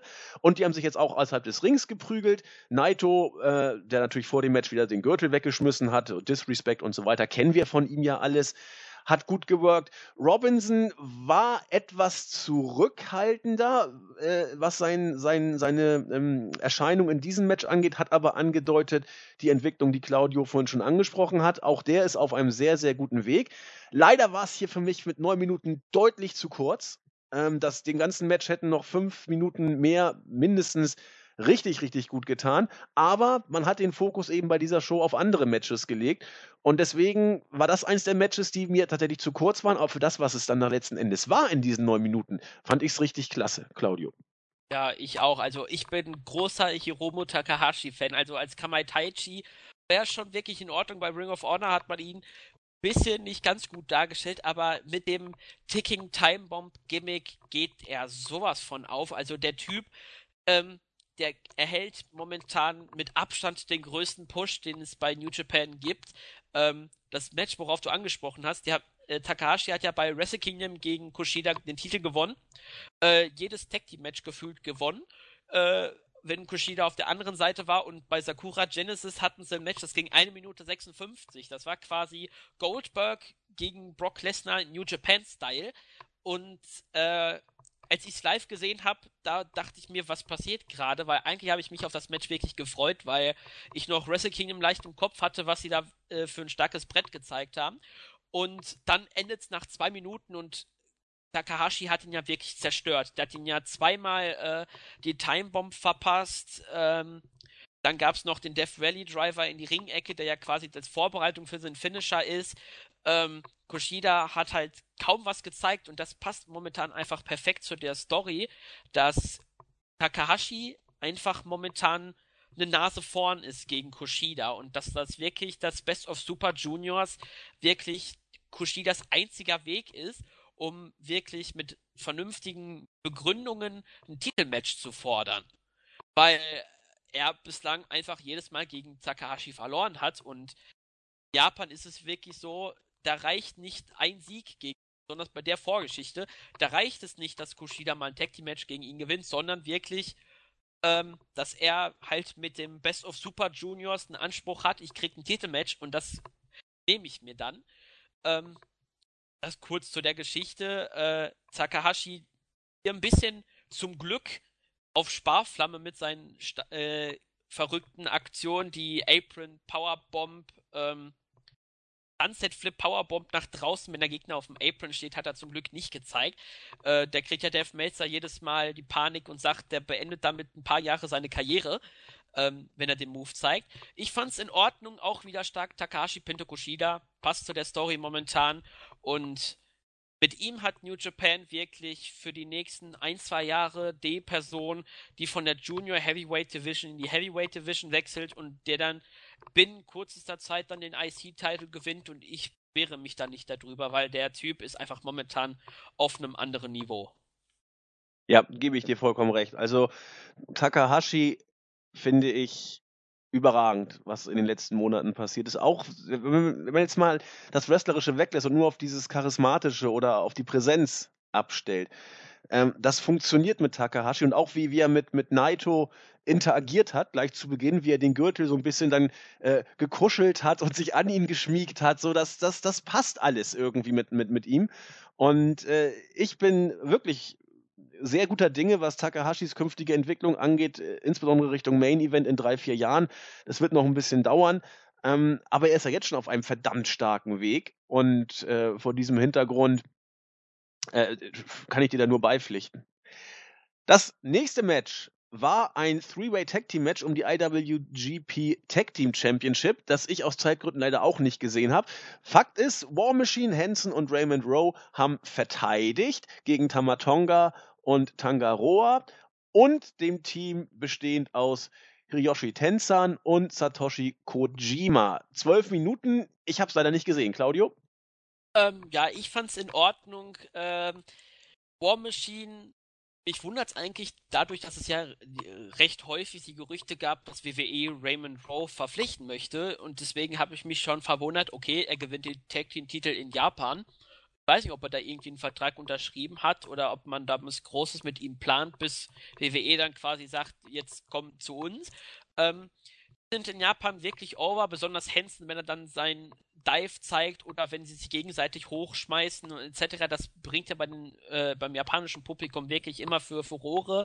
Ähm, Tenkoji, das Team aus Hiroyoshi Tensan, der bald seine Karriere eigentlich beenden müsste, weil man sieht ihm schon an, dass seine Knie wirklich ein paar Jahre was erlebt haben. Ähm, und dem Bread Club Anführer äh, Kojima, der ja jeden Tag Brot isst und deswegen hat er den Bread Club gegründet, der bei den Fans auf Twitter in Unmengen an verschiedenen Bildern, Twitter-Accounts, die Bilder machen wie hier Kojima isst ein Brot und äh, ein Eis und dann anschließend Kojima Brot ist ein Eis. Und nur so ein äh, Kram gibt's. Also ich find's ein bisschen witzig. Also wenn New Japan irgendwann mal ein Bread Club Shirt bringt, also das wird sich sehr gut verkaufen. Und die Gorillas of Destiny, ähm, Tamatonga quasi der in den letzten Wochen aufgetreten ist mit einem Mix aus Seth Rollins und Roman Reigns vom Innenring Kleidung her und Tangaloa, vielleicht manchen noch als Camacho bekannt, zur Zeit, als er mit Hunico, dem aktuellen Sin ähm, unterwegs war bei SmackDown. Äh, ja, das Match war in Ordnung. Ähm, mir gefielen die Szenen War Machine gegen Tenkoji, Bullet Club bin ich nicht der ganz Favorit davon, weil Tamatonga habe ich so ein bisschen ähm, hat er bei mir ein paar Körner verloren, als er beim Climax nicht wirklich seine gute Leistung gezeigt hat. Aber im Tag Team mit seinem Bruder oder Cousin, ich weiß jetzt gerade nicht mehr, in welchem Familienzusammenhang die beiden stehen, ähm, ist er deutlich besser. Ähm, ja, nachdem Tenkoji zum zweiten Mal hintereinander gepinnt worden sind von War Machine, sind sie in der Rechnung raus. Deswegen hat auch die Attacke nach dem Match Sinn gemacht, dass Gorillas of Destiny gesagt haben, wir wollen als nächstes die Titel haben. Und es hat wirklich durchaus Sinn gemacht. Genau. So, die drei Hauptmatches, die habe ich dann tatsächlich alle noch zeitlich unterbringen können gestern. Zunächst mal die Never Openweight Six-Man Tag Team Championship. Die Titelträger Taguchi Japan, bestehend aus Hiroshi Tanahashi, Ricochet und Rizuki Taguchi haben gegen Los Ingobernables de Japón, Bushi Evil und Sanada äh, gekämpft und verloren. Die Los Ingobernables de Japón haben nach knapp 16 Minuten das Match für sich entscheiden können. Hier erstmal äh, eine Sache, die mir am, am, Booking sehr, sehr gut gefällt. Äh, jeder, der sich mit New Japan so ein bisschen beschäftigt, weiß, was für ein Standing äh, Hiroshi Tanahashi hat. Für alle die, die es nicht wissen, ich habe den Vergleich schon mal gebracht, das ist sowas wie der vom Star Appeal her, der John Cena der äh, New Japan Division, so ungefähr kann man das vielleicht sagen. Der Kerl ist mittlerweile. Bitte? Definitiv, beschreibt es am besten. Ja, der Kerl ist mittlerweile über 40, sieht immer noch körperlich unglaublich fit aus, ist mir gestern wieder ganz deutlich bewusst geworden, ist nicht mehr im absoluten Main Event, obwohl sein Standing nach wie vor ähm, gebietet, will ich es mal sagen. Man sieht es auch an den Crowd-Reaktionen. Ich finde die Crowd in Japan Hammer. Die sind ja stellenweise richtig ruhig, aber wenn sie dann mal äh, jemanden als Star dann auch haben, dann äh, wird der Beifall schon mal ein bisschen lauter sozusagen. Und Tanahashi ist jetzt hier, das muss ich mal vorstellen, äh, in der Never Openweight Six-Man Tag Team Championship gerade angesiedelt. Er war sogar Titelträger vor diesem Match, hat den Gürtel gehalten und das als einer der Top Faces. Das heißt, man hat ihn jetzt ein bisschen aus diesem Main Event Geschehen rausgebuckt. Er erfüllt seine Aufgabe auch auf diesem auf dieser Ebene voll und ganz. Ähm, hat von seinem Standing überhaupt nichts verloren und in Japan ist sowas äh, selbstverständlich, dass man äh, solche Sachen teilweise macht. Und das fand ich irgendwie großartig, überhaupt diese Art und Weise so, so zu bucken. Das Match selber hat mir über weite Strecken richtig, richtig gut gefallen, muss ich sagen. Es war stellenweise ein bisschen Comedy-mäßig hier äh, gerade äh, Taguchi, für alle die, die ihn noch nicht kennen, der haut ja, also sein Gimmick muss ja sein, er hat den Arsch aus Eisen, so ungefähr. Der haut ja diese, ihr kennt es vielleicht, wenn ihr WWE-Fans seid, von Naomi ihr äh, Rear-View-Finisher sozusagen. Den haut er da alle Nase lang dem Gegner ins Gesicht und äh, das Ganze immer mit so ein bisschen Comedy-Aktion hat, wie ich finde, gut geklappt. Der Kerl ist, äh, glaube ich, erst 38, sah aus wie 98, also sieht schon so ein bisschen älter aus, fand ich. Also nicht 98 natürlich nicht, aber er also fünf bis zehn Jahre älter hätte ich ihn schon fast gegeben. Immer wenn Ricochet im Ring ist, passiert sowieso was Außergewöhnliches und Tanahashi war der absolute Star. Das Ende hat mir nicht so gut gefallen. Es war vielleicht auch ein Ticken zu häufig der Referee-Bump kam und dann wurde, ich glaube, es war Taguchi, wurde dann so grünes Zeug ins Gesicht gesprüht, was dann nachdem das Cover von den Faces dann erstmal aufgelöst wurde, beim zweiten Mal dann durchging. Das Ende hat mir nicht so gut gefallen, das Match als solches fand ich aber dafür richtig klasse. Claudio. Da schreibe ich vollkommen, was du zu dem Match gesagt hast. Ähm, zu dem Mist kann ich dir vielleicht ein bisschen was darüber erzählen, denn im, wenn man Pro Wrestling so ein bisschen den Oberbegriff findet, dann ist es der Asian Mist. Ähm, erfunden oder quasi zum ersten Mal, der das gebracht hat, war der Great Kabuki. Vielleicht sagt dir der Name. Ja, was. WWF noch, alte Zeit. Der hat das regelmäßig gemacht, beziehungsweise der hat es zuerst gezeigt quasi und wurde dann durch Tajiri oder The Great Muta ähm, bekannt von WWE-Zeiten. Tajiri natürlich mit seinem grünen Mist, den er dann immer den Gegner ins Gesicht gespuckt hat. Und ähm, diese, es gibt insgesamt fünf verschiedene Farben Mistes. Ähm, Grün ist das meistbenutzte und soll die, ähm, äh, die, die, weiß ich gerade den deutschen Namen nicht mehr dafür, verdammt, ähm, die äh, die, die, die Nacht so nicht mehr so gut sehen, sage ich mal, umschreibe ich es mal. Ähm, dann hat man noch den roten Mist, ähm, der soll ähm, nicht den Gegner blind machen, sondern eher quasi das Brennen in den Augen spüren lassen. Dann hat man noch den schwarzen, das ist einer der kraftvollen, ähm, die man hat. Da soll der Gegner für mehrere Wochen äh, blind sein. Ähm, dann seltener eingesetzt der blaue, der den Gegner zum äh, Schlafen bringt und den gelben, der dafür, äh, dessen Ziel es ist, den Gegner zu paralysieren. Ähm, auf jeden Fall hat es ein bisschen Sinn. Bushi macht das auch regelmäßig bei seinen Matches. Ähm, nach einer Zeit ist es wirklich ein bisschen äh, nervig dann, weil er die wirklich regelmäßig bringt. Aber es passte zu dem Gimmick und ich glaube, die haben jetzt den Titel zum zweiten oder dritten Mal. Halt dritten Mal meine ich, dritten Mal. Ähm, äh, dritte Mal, ja genau, dritte Mal. Ähm, ich, hoffentlich wird die Regentschaft länger als die ersten beiden sein. Ähm, weil zum Beispiel bei Wrestle Kingdom hatten sie ja den nur einen Tag und haben sie dann abgegeben und hatten ihn dann äh, im Februar bis April nochmal für 50 Tage. Also ich hoffe, der wird ein bisschen länger äh, sein als sonst.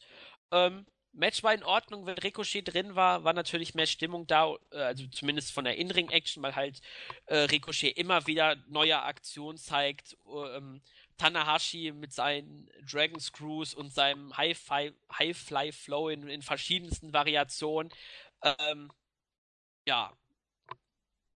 Sehr gutes Match. Äh, Melzer hat, glaube ich, vier ein, vier, äh, drei ein Viertel Sterne gegeben. Gehe ich, würde ich ihm zustimmen. Ja, drei ein Viertel, dreieinhalb, so in dem Dreh habe ich das auch gesehen. Ähm, nee, war, war wirklich ein klasse Match. Und ja, jetzt kommen wir zu dem Match, das Claudio und mich, wir haben ja gestern über uns im Teamchat noch sehr extrem viel drüber geschrieben, äh, was uns einfach umgehauen hat, muss man sagen. Ähm, das erste Match der beiden, Claudio, ich weiß es, ich habe es noch nicht gesehen. Hat das Ishii gewonnen? Ja, das war im New Japan Cup. Das war dann so quasi die bisschen große Überraschung, weil eigentlich alle damit gerechnet haben, dass Omega den Cup gewinnt und dann gegen Okada antritt. Äh, ging halt nicht so und Ishii hat das erste Match gegen die beiden äh, von den beiden gewonnen. Und zwar auch äh, im Bereich, können wir kurz sagen, Melzer hat beim ersten Match vier, drei Viertel Sterne gegeben. Und jetzt äh, war natürlich bei Kenny Omega die Frage, in welche Richtung soll es denn gehen? Und äh, so kam es dann eben zu diesem Rematch gewissermaßen. Äh, Omega gegen Ishii. Also erstmal ich habe das erste Match der beiden nicht gesehen, kann dazu nichts sagen. Ich habe nur dieses zweite jetzt äh, gesehen. Das andere muss ich aber nochmal nachholen.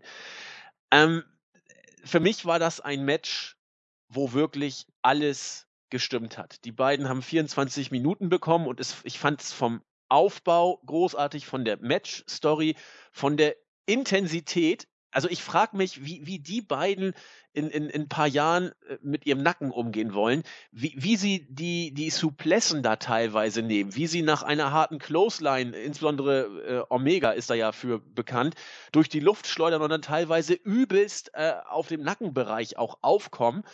Äh, das ist unglaublich, was da an Spots kam, was da an, an, an stiffen Aktionen kam, auch wie ähm, wie Ishii äh, teilweise übelst eingesteckt hat und dann irgendwann angefangen hat, den äh, Stone Pitbull sozusagen zu zeigen. Äh, High Risk ohne Ende. Wieder mal ist äh, Omega aus, äh, vom obersten Seil aus dem Ring über die Absperrung auf Ishii gesprungen. Ein Tick zu hoch, meine ich. Er ist äh, ein Tick zu weit gesprungen, ein bisschen unglücklich auch aufgekommen. Ja. Also die beiden. Ja, Claudio? Ja, das wollte ich dir nur zustimmen. Der ist wirklich ein bisschen sehr, sehr weit geflogen. Ja, genau, einen Tick, Ticken weit. Aber, also, äh, es, es fing so an, wie New Japan immer anfängt, ein bisschen ruhiger, aber ich fand es trotzdem auch bei Beginn dieser Beginnphase, äh, ich, ich fand sie auch als es etwas bedächtiger war, nie langweilig. Ich fand es von der ersten Sekunde an, das habe ich selten bei New Japan, ich war von der ersten Sekunde an vollkommen drin und sie haben das Match immer von der Intensität her und auch von der, von der Geschichte, Finisher, wer versucht's, kann, kann Ishii kontern, wie kontert, kann er kontern, klaut er selbst den Finisher. Also, äh, da wird Claudio, glaube ich, noch ein bisschen mehr gleich zur Matchstory erzählen, weil du hast bestimmt das noch chronologisch perfekt drauf, wann was passiert ist. Ich war so geflasht, dass ich das alles gar nicht mehr drauf hatte und es einfach nur erlebt habe. Äh, Melzer gab hier 4 3 Viertel wieder. Claudio und ich tendierten zwischen 4 3 Viertel und 5 und wir haben uns tatsächlich beide für die fünf Sterne entschieden in diesem Match. Für uns ohne das äh, Wrestle Kingdom Match für mich das beste Match des Jahres bisher, wenn man das Match wegnimmt. Für dich weiß ich jetzt nicht, ob es noch was Besseres gab. Äh, aber wir waren beide hin und weg und nun darfst du was drüber erzählen, Claudio. Ja, äh, Ishii Omega 2 quasi innerhalb von ein paar Monaten das zweite Mal. Ich fand das Match noch ein kleines Ticken besser als bei, beim New Japan Cup. Also für mich, wenn ich wirklich Wrestle Kingdom äh, rauslassen würde, wäre das das Match, was das Match des Jahres bislang wäre. Ähm, dicht gefolgt von dem ersten Aufeinandertreffen. Da hat zum Beispiel Ishii bei seiner Körpergröße und bei seinem Gewicht kann man das gar nicht vorstellen, hat er eine Top Rope äh, Hurricane Runner gezeigt oder den One Angel Ansatz von Omega ausgekontert in einen Stunner. Sind nur so zwei kleine Highlights, die ich äh, noch ganz deutlich weiß von dem ähm, New Japan Cup Match und hier nach dem recht ruhigen Anfang sind die irgendwann mal dann auf Vollgas gegeben und haben wirklich abgespult en masse. Jeder Move hintereinander, schnell, schnelle Kombination. Ähm, Ishii zeigte eine, äh, einen Frankensteiner, eine, äh, Reverse Frankensteiner, wo Omega auch wieder auf den Nacken aufgekommen ist. Unglaubliches Tempo. Ich glaube, Omega zeigte sogar den Finisher von Ishii, damit nochmal deutlich zu stärken. Ich habe beim letzten Mal verloren, aber jetzt nicht. Ähm, ich habe das äh, über die japanischen Kommentatoren gehört, also gesehen. Die sind auch wieder abgegangen Äpfeln. Also das Match war wirklich un unglaublich und Omega ist ja momentan in Japan echt beliebt äh, seit äh, Wrestle Kingdom. Das hat ihm wirklich keinen Abbruch getan. Im, im Gegenteil, der ist wirklich ein Riesenstar und vor allem er kann nicht nur äh, dadurch, dass er halt Kanadier ist und deswegen äh, ein Gaijin, also ein Ausländer, sondern er kann auch Japanisch, weil er lange bei DDT war und deswegen kann er auch äh, mit äh, dem japanischen Publikum ein bisschen mehr spielen. Ähm, unglaubliches Match. Also für mich war es ein 5-Sterne-Match, ein Ticken besser als der New Japan Cup. Ähm, wirklich ganz großes Kino und äh, wirklich ein Match, was man sich wirklich anschauen muss. Ja, also wie gesagt, äh, jetzt haben wir die Show ausführlicher besprochen. Wenn wir es nicht gemacht hätten auf dieses Match, hätten wir euch sowieso noch hingewiesen. Ab und zu passieren mal solche Hammer-Matches. Und äh, gut, ich bin auch ein großer Fan von Ishii, ich bin auch ein großer Fan von Omega, deswegen ist das für mich so ein Must-See-Match. Aber auch wenn man das Match als solches betrachtet und vielleicht von den beiden kaum einen kennt und mit dem New Japan-Style sich so ein bisschen arrangieren kann, das ist einfach objektiv eine Bombe gewesen und die wollten wir euch einfach mal ähm, kurz präsentieren. Dann der Main Event.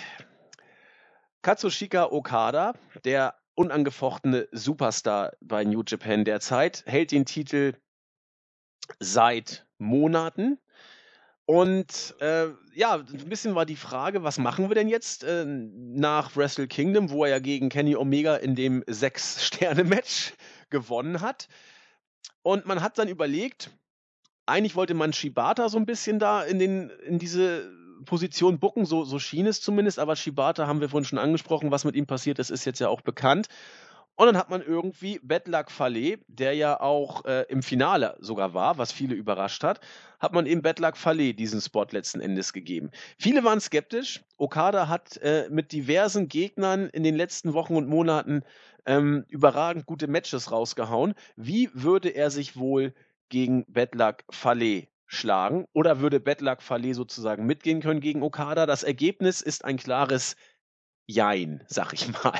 Das Match ähm, um die IWGP Heavyweight Championship war gut. Wohl die beste In-Ring-Leistung von Bedlak Fale, die man gesehen hat. So habe ich es gehört. Ich habe von ihm noch so viel nicht gesehen, deswegen muss ich mich da ein bisschen zurückhalten. Dennoch war das Match für mich relativ weit weg von einem Vier-Sterne-Match. Über fünf müssen wir hier gar nicht reden. Die Match-Story war in Ordnung und äh, gerade Fans der alten Stunde fühlen sich vielleicht äh, an das erinnert, was auch Brian Alvarez gesagt hat. So ein bisschen erinnerte es an die alten Hulk Hogan-Matches, der gegen einen großen äh, Riesen antreten musste. In der ersten äh, Phase des Matches immer nur einstecken musste und gesellt hat und gegen Ende dann aufgedreht hat. Ich würde jetzt nicht äh, den Frevel begehen wollen, Okada technisch mit Hulk Hogan zu vergleichen. Das äh, wollen wir natürlich mal ganz schnell lassen, da liegen ja Welten zwischen. Aber so ähnlich war es aufgebaut. Okada hat viel gesellt. Okada hat alles getan, um Bedlak Fale overzubringen. Der hat schon relativ schnell, relativ intensiv geschwitzt und kam äh, außer Puste sozusagen. Hat aber seine Rolle für das, was er kann, gut gemacht. Es gab auch einen äh, Tombstone, den äh, Okada gegen Fale angesetzt hat. Dann hat Fale auch einen gegen Okada gezeigt, war sofort ein Crowdpleaser, die Halle war ruhig. Der Kickout, Alvarez meinte, es gab kaum Reaktion. Ich finde, es gab relativ viel Reaktion, wenn man die japanische Crowd so kennt. Und am Ende gab es dann noch Dry, Dry, genau, drei Rainmakers und ähm, Okada hat verteidigt. Mich würde mal interessieren, was hat Melzer hier gegeben? Ich komme hier auf, auf drei, ein Viertel, allerhöchstens dreieinhalb Sterne. Was sagt Melzer? Melzer sagt vier. Oha! Oha! Was sagst du? Ähm, ich tendiere so im Rahmen zwischen dreieinhalb, drei, drei, drei Viertel. Ähm, denn zwischenzeitlich war wirklich doch ein sehr hohes Tempo, wo auch Okada halt hier, das ist bei Bad Luck Fale immer so, ähm, er ist halt der große Big Man und wenn er seinen Finisher zeigt im Bad Luck Fall, den er ja dreimal angedeutet hat, den Okada ja dreimal abgeblockt. Das und Razor's Edge so ungefähr ist das, ne? Dass man manche Finisher wirklich schützt. Das heißt, die werden nicht einmal in dem Match gezeigt, weil man weiß, wenn, weil wenn er gezeigt wird, ist es zu Ende das Match. Und ähm, das war auch dann beim Styles Clash von AJ Styles so, da ich glaube, jetzt ohne Gewehr die Aussage, dass er keiner auskickt oder ich glaube, einmal ist Tanahashi ausgekickt oder Okada, ich weiß es nicht mehr. Ähm, auf jeden Fall sind das solche Moves, wo jeder weiß, wenn der gezeigt wird, dann ist das Match zu Ende. Und ähm, deswegen hat das Match so ein bisschen diese Story gehabt, dass Fale zwar den Tombstone Piledriver in den letzten äh, Tagen vor dem Event sehr häufig gezeigt hat und damit auch Matches gewonnen hat, aber er reicht halt nicht, um Okada zu besiegen. Und ähm, letztendlich hat halt Okada äh, das Match gewonnen mit knapp 22 Minuten. Ähm, auch eine ordentliche Matchzeit von Okada, wenn man das seit Wrestle Kingdom zählt, wirklich sein schwächstes Singles-Match. Und wenn man sich mal überlegt, was für Bretter der abgegeben hat, der hat gegen Suzuki eine Rande von fünf Sterne gehabt, der hatte gegen äh, Ibushi viereinhalb Sterne, der hatte gegen Omega halt das bekannte Sechs-Sterne-Match. Äh, Okada ist momentan mit noch relativ jungen 29 Jahren bislang auf einem Level, wo man sich wirklich denken muss, wenn er jetzt schon so abliefert, wie wird es dann in ein paar Jahren sein, wenn er ja wirklich dann den Zenit äh, erreicht. Ähm, Okada hält übrigens den Titel fast ein Jahr und zwar hat er ihn genommen bei Dominion im letzten Jahr gewonnen von Naito. Also hatte auch fast die einjährige Regentschaft wieder. Ähm, ja, das Match, drei, drei Viertel Sterne, das höchste, was man geben könnte. Vier finde ich ein bisschen zu hoch angesetzt. Ähm, aber es ging in Ordnung und ja, kein, keine Überraschung im negativen Sinne, dass Falle den Titel nicht Nee, das wäre auch, nee, das, das wäre antiklimatisch und hätte auch nicht gepasst. Das denke ich auch. Damit sind wir mit unserer Besprechung vom Don Taco 2017 durch. Eine Show, die als solche gut war. Insbesondere, äh, wie gesagt, dieses Match Ishii gegen äh, Kenny Omega hat's deutlich rausgerissen nochmal, daher hier ein bisschen ausführlicher, auch um euch mal New Japan ein bisschen näher zu bringen. Das machen wir ab und zu mal in dieser Show, gönnen wir uns den Luxus. Und einen kurzen Ausblick, würde ich sagen, äh, gibt uns unser Claudio nochmal auf das, was uns jetzt in Zukunft, wenn ihr neugierig geworden seid auf New Japan, in Zukunft erwarten würde. Bitteschön. Genau, und zwar haben wir als nächstes ist die große Best of Super Juniors Tour. Das ist ein ähm, mehrtägiges Event mit äh, eine Tour mit je acht Wrestlern in zwei Blöcken, also insgesamt 16 Wrestler, Block A und Block B, ähm, die sich immer gegeneinander ein Match bestreiten und wer am Ende die meisten Punkte hat, zieht dann, äh, zieht dann halt am 3.6. ins Finale ein und der Sieger des Turniers erhält ähm, ein Titelmatch um die IWGP Junior Heavyweight Championship, die momentan von Hiromu Takahashi gehalten wird der macht auch bei dem Turnier dieses Jahr mit. Ähm, da wird es auch sehr interessant sein, wer ihn pinnt, weil diese Leute haben dann potenziell das Recht, ein Titelmatch zu erhalten. So ist es zumindest in den meisten Fällen. Und auch, um ein bisschen auf das größere Turnier, den G1 Climax anzusehen. Meistens verteidigt ja der Sieger sein Titelrecht gegen diejenigen, die ihn gepinnt haben. So ungefähr kann man das auch in diesem Fall hier zählen. Äh, während Block B ähm, in diesem Jahr so ein bisschen der schwächere Block ist, ähm, mit Kushida, Volador Jr., Bushi, ACH, äh, Kanemaru, El Desperado, Tiger Mask 4 und Ryosuke Taguchi so ein bisschen schwächer ist, mit Anführungsstrichen. Taguchi macht bei solchen Turnieren dann sein Comedy-Gimmick ein bisschen ad acta und wird dann der ernste Wrestler. Und dann kann man dann sehen, dass er nicht nur äh, mit seinem Hinterteil, den er ja die Funky Weapon nennt, und den abgekupferten äh, Nakamura-Handbewegungen äh, die Gegnern ins Gesicht haut. Ähm, kann er auch wirklich sehr gute Matches zeigen. Haben wir im Block A wirklich einen Todesblock, wo ich bis auf zwei Ausnahmen nicht oder drei Ausnahmen nicht weiß, wer das äh, den Block gewinnen sollte.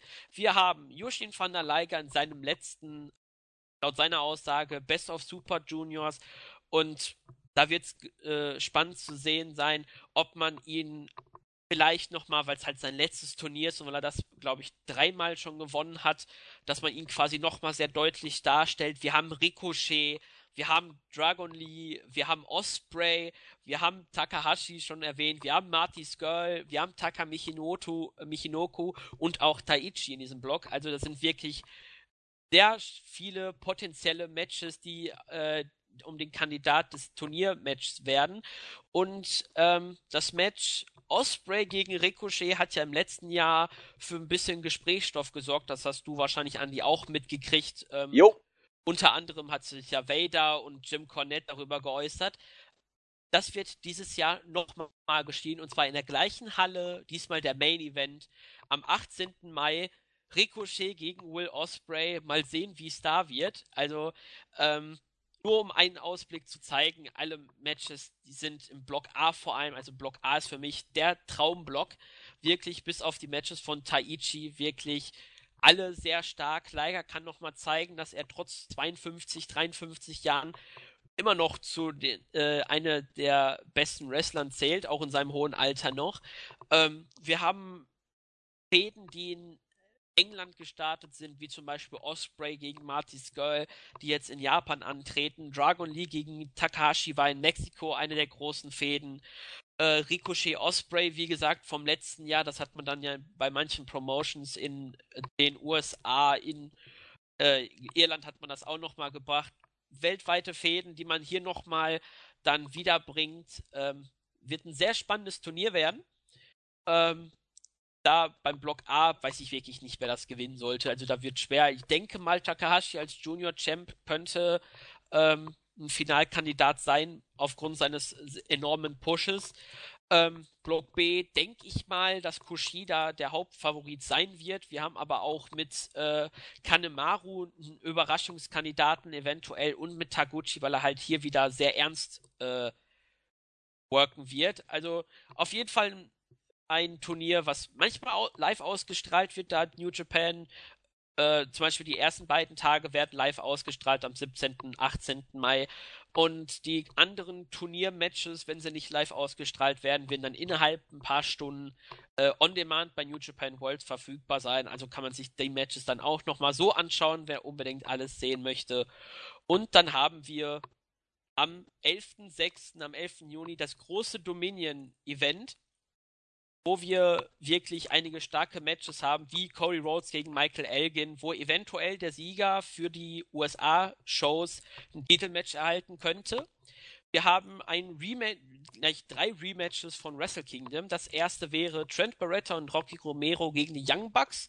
Dann hätten wir, wie eben angesprochen, War Machine gegen Gorillas of Destiny um die Tag Team Championship der Heavyweight Division. Dann ein Lumberjack-Match, selten in Japan Matches mit solchen klein veränderten Stipulations zwischen Minoru Suzuki und Hiroki Goto um die Never Openweight Championship. Die Lumberjacks werden in diesem Fall ähm, die, mit, die restlichen Mitglieder vom Chaos und von Suzuki Gun werden.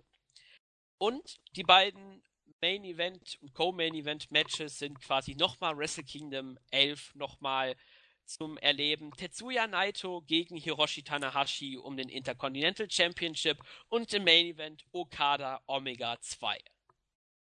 Das wird Hammer. Also ich bin gespannt vor allen Dingen auf, auf Cody gegen Elgin. Also auch, auch booking-technisch und aus Match auch, also aus zwei Gründen. Und äh, auch gespannt natürlich auf äh, Omega gegen Okada hier ist ja alles möglich. Also es hängt sehr viel davon ab, was, was Omega will, wie seine, wie seine Zukunft aussieht. Es hängt sehr davon ab, wie New Japan darauf reagiert, auf diese Zukunftspläne von Omega. Gibt man Omega deswegen vielleicht gar keinen Run, weil er wechseln will? Gibt man ihm vielleicht nur einen kurzen Run? Lässt das Ganze dann beim äh, großen Showdown Wrestle Kingdom in einem dritten Match Okada gegen Omega dann enden? Oder wird sogar ein langer Run von äh, Omega, was dann natürlich für Wrestle Kingdom im, im neuen Jahr wieder tausende Varianten offen lässt. Äh, man darf gespannt sein und damit, glaube ich, können wir unseren kurzen Ausblick auf New Japan abschließen. Noch eine Sache noch vielleicht. Ich habe es eingangs angesprochen. Äh, New Japan werden, wird ja nach der Show im Juni dann auch nach Amerika kommen. Die Show war in 0, nix ausverkauft, 3000 Plätze, das ist für WWE-Verhältnisse eher wenig, für eine Independent Promotion riesig viel. Für New Japan muss man es in Amerika definitiv als Erfolg bezeichnen, wenn man davon ausgeht, dass, äh, dass dann Don, Don Taku 2017 äh, man gut 6000 Fans hatte äh, sind 3000 in Amerika sicherlich nicht schlecht. Ich habe die Frage vorhin aufgeworfen, ist das jetzt vielleicht so eine Art Gefahr für WWE? Ich glaube nein. Denn wenn New Japan in Amerika auftritt, ist das ein Ereignis. Da, da kommen auch viele aus, aus äh, allen Teilen der Welt hin, um sich das mal anzuschauen. Ich glaube nicht, dass das hier für WWE jetzt, sag ich mal, der Anfang vom Ende ist, weil New Japan jetzt anfängt, Amerika zu erobern meine ich nicht. Freuen tut's mich trotzdem für Japan. Oder siehst du vielleicht mehr in dieser Geschichte, Claudio? Ja, also die ganze Geschichte, dass überhaupt New Japan in den USA überhaupt Events veranstaltet, ist zwar schon länger im Gespräch gewesen, aber der Hauptgrund ist eigentlich, was von der Ansicht man eigentlich gar nicht sagen darf, beziehungsweise eigentlich nicht der Hauptgrund sein darf, denn der Präsident von New Japan, Takaki ähm, Hidani, äh, der fand es gar nicht witzig, dass WWE einfach sich erlaubt hat, äh, in Japan im Edion Arena Osaka paar Tage bevor äh, New Japan in derselben Halle ein Event veranstaltet hat, selbst äh, für die kurze Japan-Tour, ich glaube Beast in the East war das so in dem Zeitraum, dass sie einfach dann nach Japan kommen und äh, Kidani fühlte sich dann so ein bisschen auf den Schlips getreten und hatte dann daraufhin diese Pläne in die USA zu kommen dann nochmal verstärkt ähm, es gab dann auch manche Gerüchte, ob eventuell New Japan ihr äh, Dojo, was sie mal in Los Angeles hatten, wieder zum Leben erwecken. Und da gab es dann auch andere Spekulationen, dass eventuell New Japan so ein bisschen einen Ableger in den USA macht, wo dann die meisten Amerikaner dann, da ja das Roster un, ungemein groß ist, wo teilweise wirklich äh, die sehr starken Wrestler einfach in äh, Multi-Man-Tag-Team-Matches dann reingeplatziert müssen ähm, dass man so ein bisschen dann das Roster ein bisschen ausdünnt und die Amerikaner dann regelmäßig in dem amerikanischen New Japan lässt. Ähm, ja, das ist so der Hauptgrund, weshalb man diese Shows macht. Man wollte das auch, auch nicht mit Ring of Honors Hilfe machen, weil man ähm, quasi ges gedacht hat, wir kriegen das auch alleine hin. Deswegen ist auch das ähm, Long Beach Convention and Entertainment Center in Los Angeles jetzt nicht eine Riesenhalle. Die wollten jetzt nicht direkt sagen, so, wir nehmen jetzt das Staples Center und äh, machen es ausverkauft, sondern ähm, Kidani zeigte sich auch von dem schnellen Verkauf der Karten sehr überrascht, äh, denn er, hat, denn er hat gesagt, wir haben auf eine Gold, wir sind eine, auf eine Goldgrube gestoßen. Also kann man sich definitiv dann vorstellen, da das jetzt schon finanzieller Erfolg ist, dass New Japan wohl regelmäßiger in den USA sein wird. Ich habe auch gelesen, ähm, für die Japaner äh, gibt es ein Special-Paket, ähm, wo man Flugtickets, Hotel, ich glaube, Karte für das Event und anschließend Meet and Greet bekommt, so als Gesamtpaket, dass man quasi sich darum kümmert, um halt auch den japanischen Fans die Chance zu geben, nach Los Angeles zu reisen. Ähm, ich sehe gerade die äh, erste Reihe, äh, wenn du, wenn man an der, in der ersten Reihe sitzen möchte, kosten zum Beispiel an beiden Tagen je 150 Dollar. Äh, ich habe jetzt leider keinen Richtwert, wie viel das bei WWE sein könnte. Ich glaube, das wird bei WWE ein bisschen mehr sein. Ähm, ja, um auf deine Frage zurückzukommen, was jetzt ähm, ein, An ein, Angriff auf WWE wird. Ähm, ich glaube, es ist der Versuch von New Japan, erstmal äh, globaler bekannt zu werden. Das ist ihr Hauptziel. Und ähm, man hat ja durch die New Japan World Zahlen sehr deutlich mitgekriegt, dass es ähm, viel mehr Amerikaner buchen oder sich holen äh, als die Japaner selbst, aber das liegt auch in der japanischen Mentalität, dass jetzt keine äh, WWE Network Zahlen in Japan sind auch sehr gering, liegt einfach in deren Mentalität wegen Service. Ähm, ja, man möchte globaler bekannt werden und das erreicht man mit diesem G1 Special und da, dass der G1 Climax halt so ein großes Spektakel schon ist, ähm, hat sich das halt angeboten und ich denke, dass wir in den nächsten Jahren wirklich häufiger New Japan in den USA sehen werden. Ob es dann wirklich ein ganz großer Angriff Richtung WWE wird, mag ich zu bezweifeln, aber ich denke, ähm, kleine Brote am Anfang, bevor man dann die großen äh, Waffen dann zur Seite sich holt. Das hast du schön gesagt. Ja, das ist eine gute Idee. Ich würde es dem Laden auf jeden Fall gönnen, denn äh, mir wurde es wieder bei dieser Show so deutlich, was, was ich bei WWE unterbewusst oder bewusst vermisse oder was mir da fehlt. Das ist eben dieser Faktor, der mir bei, bei New Japan unglaublich gut gefällt.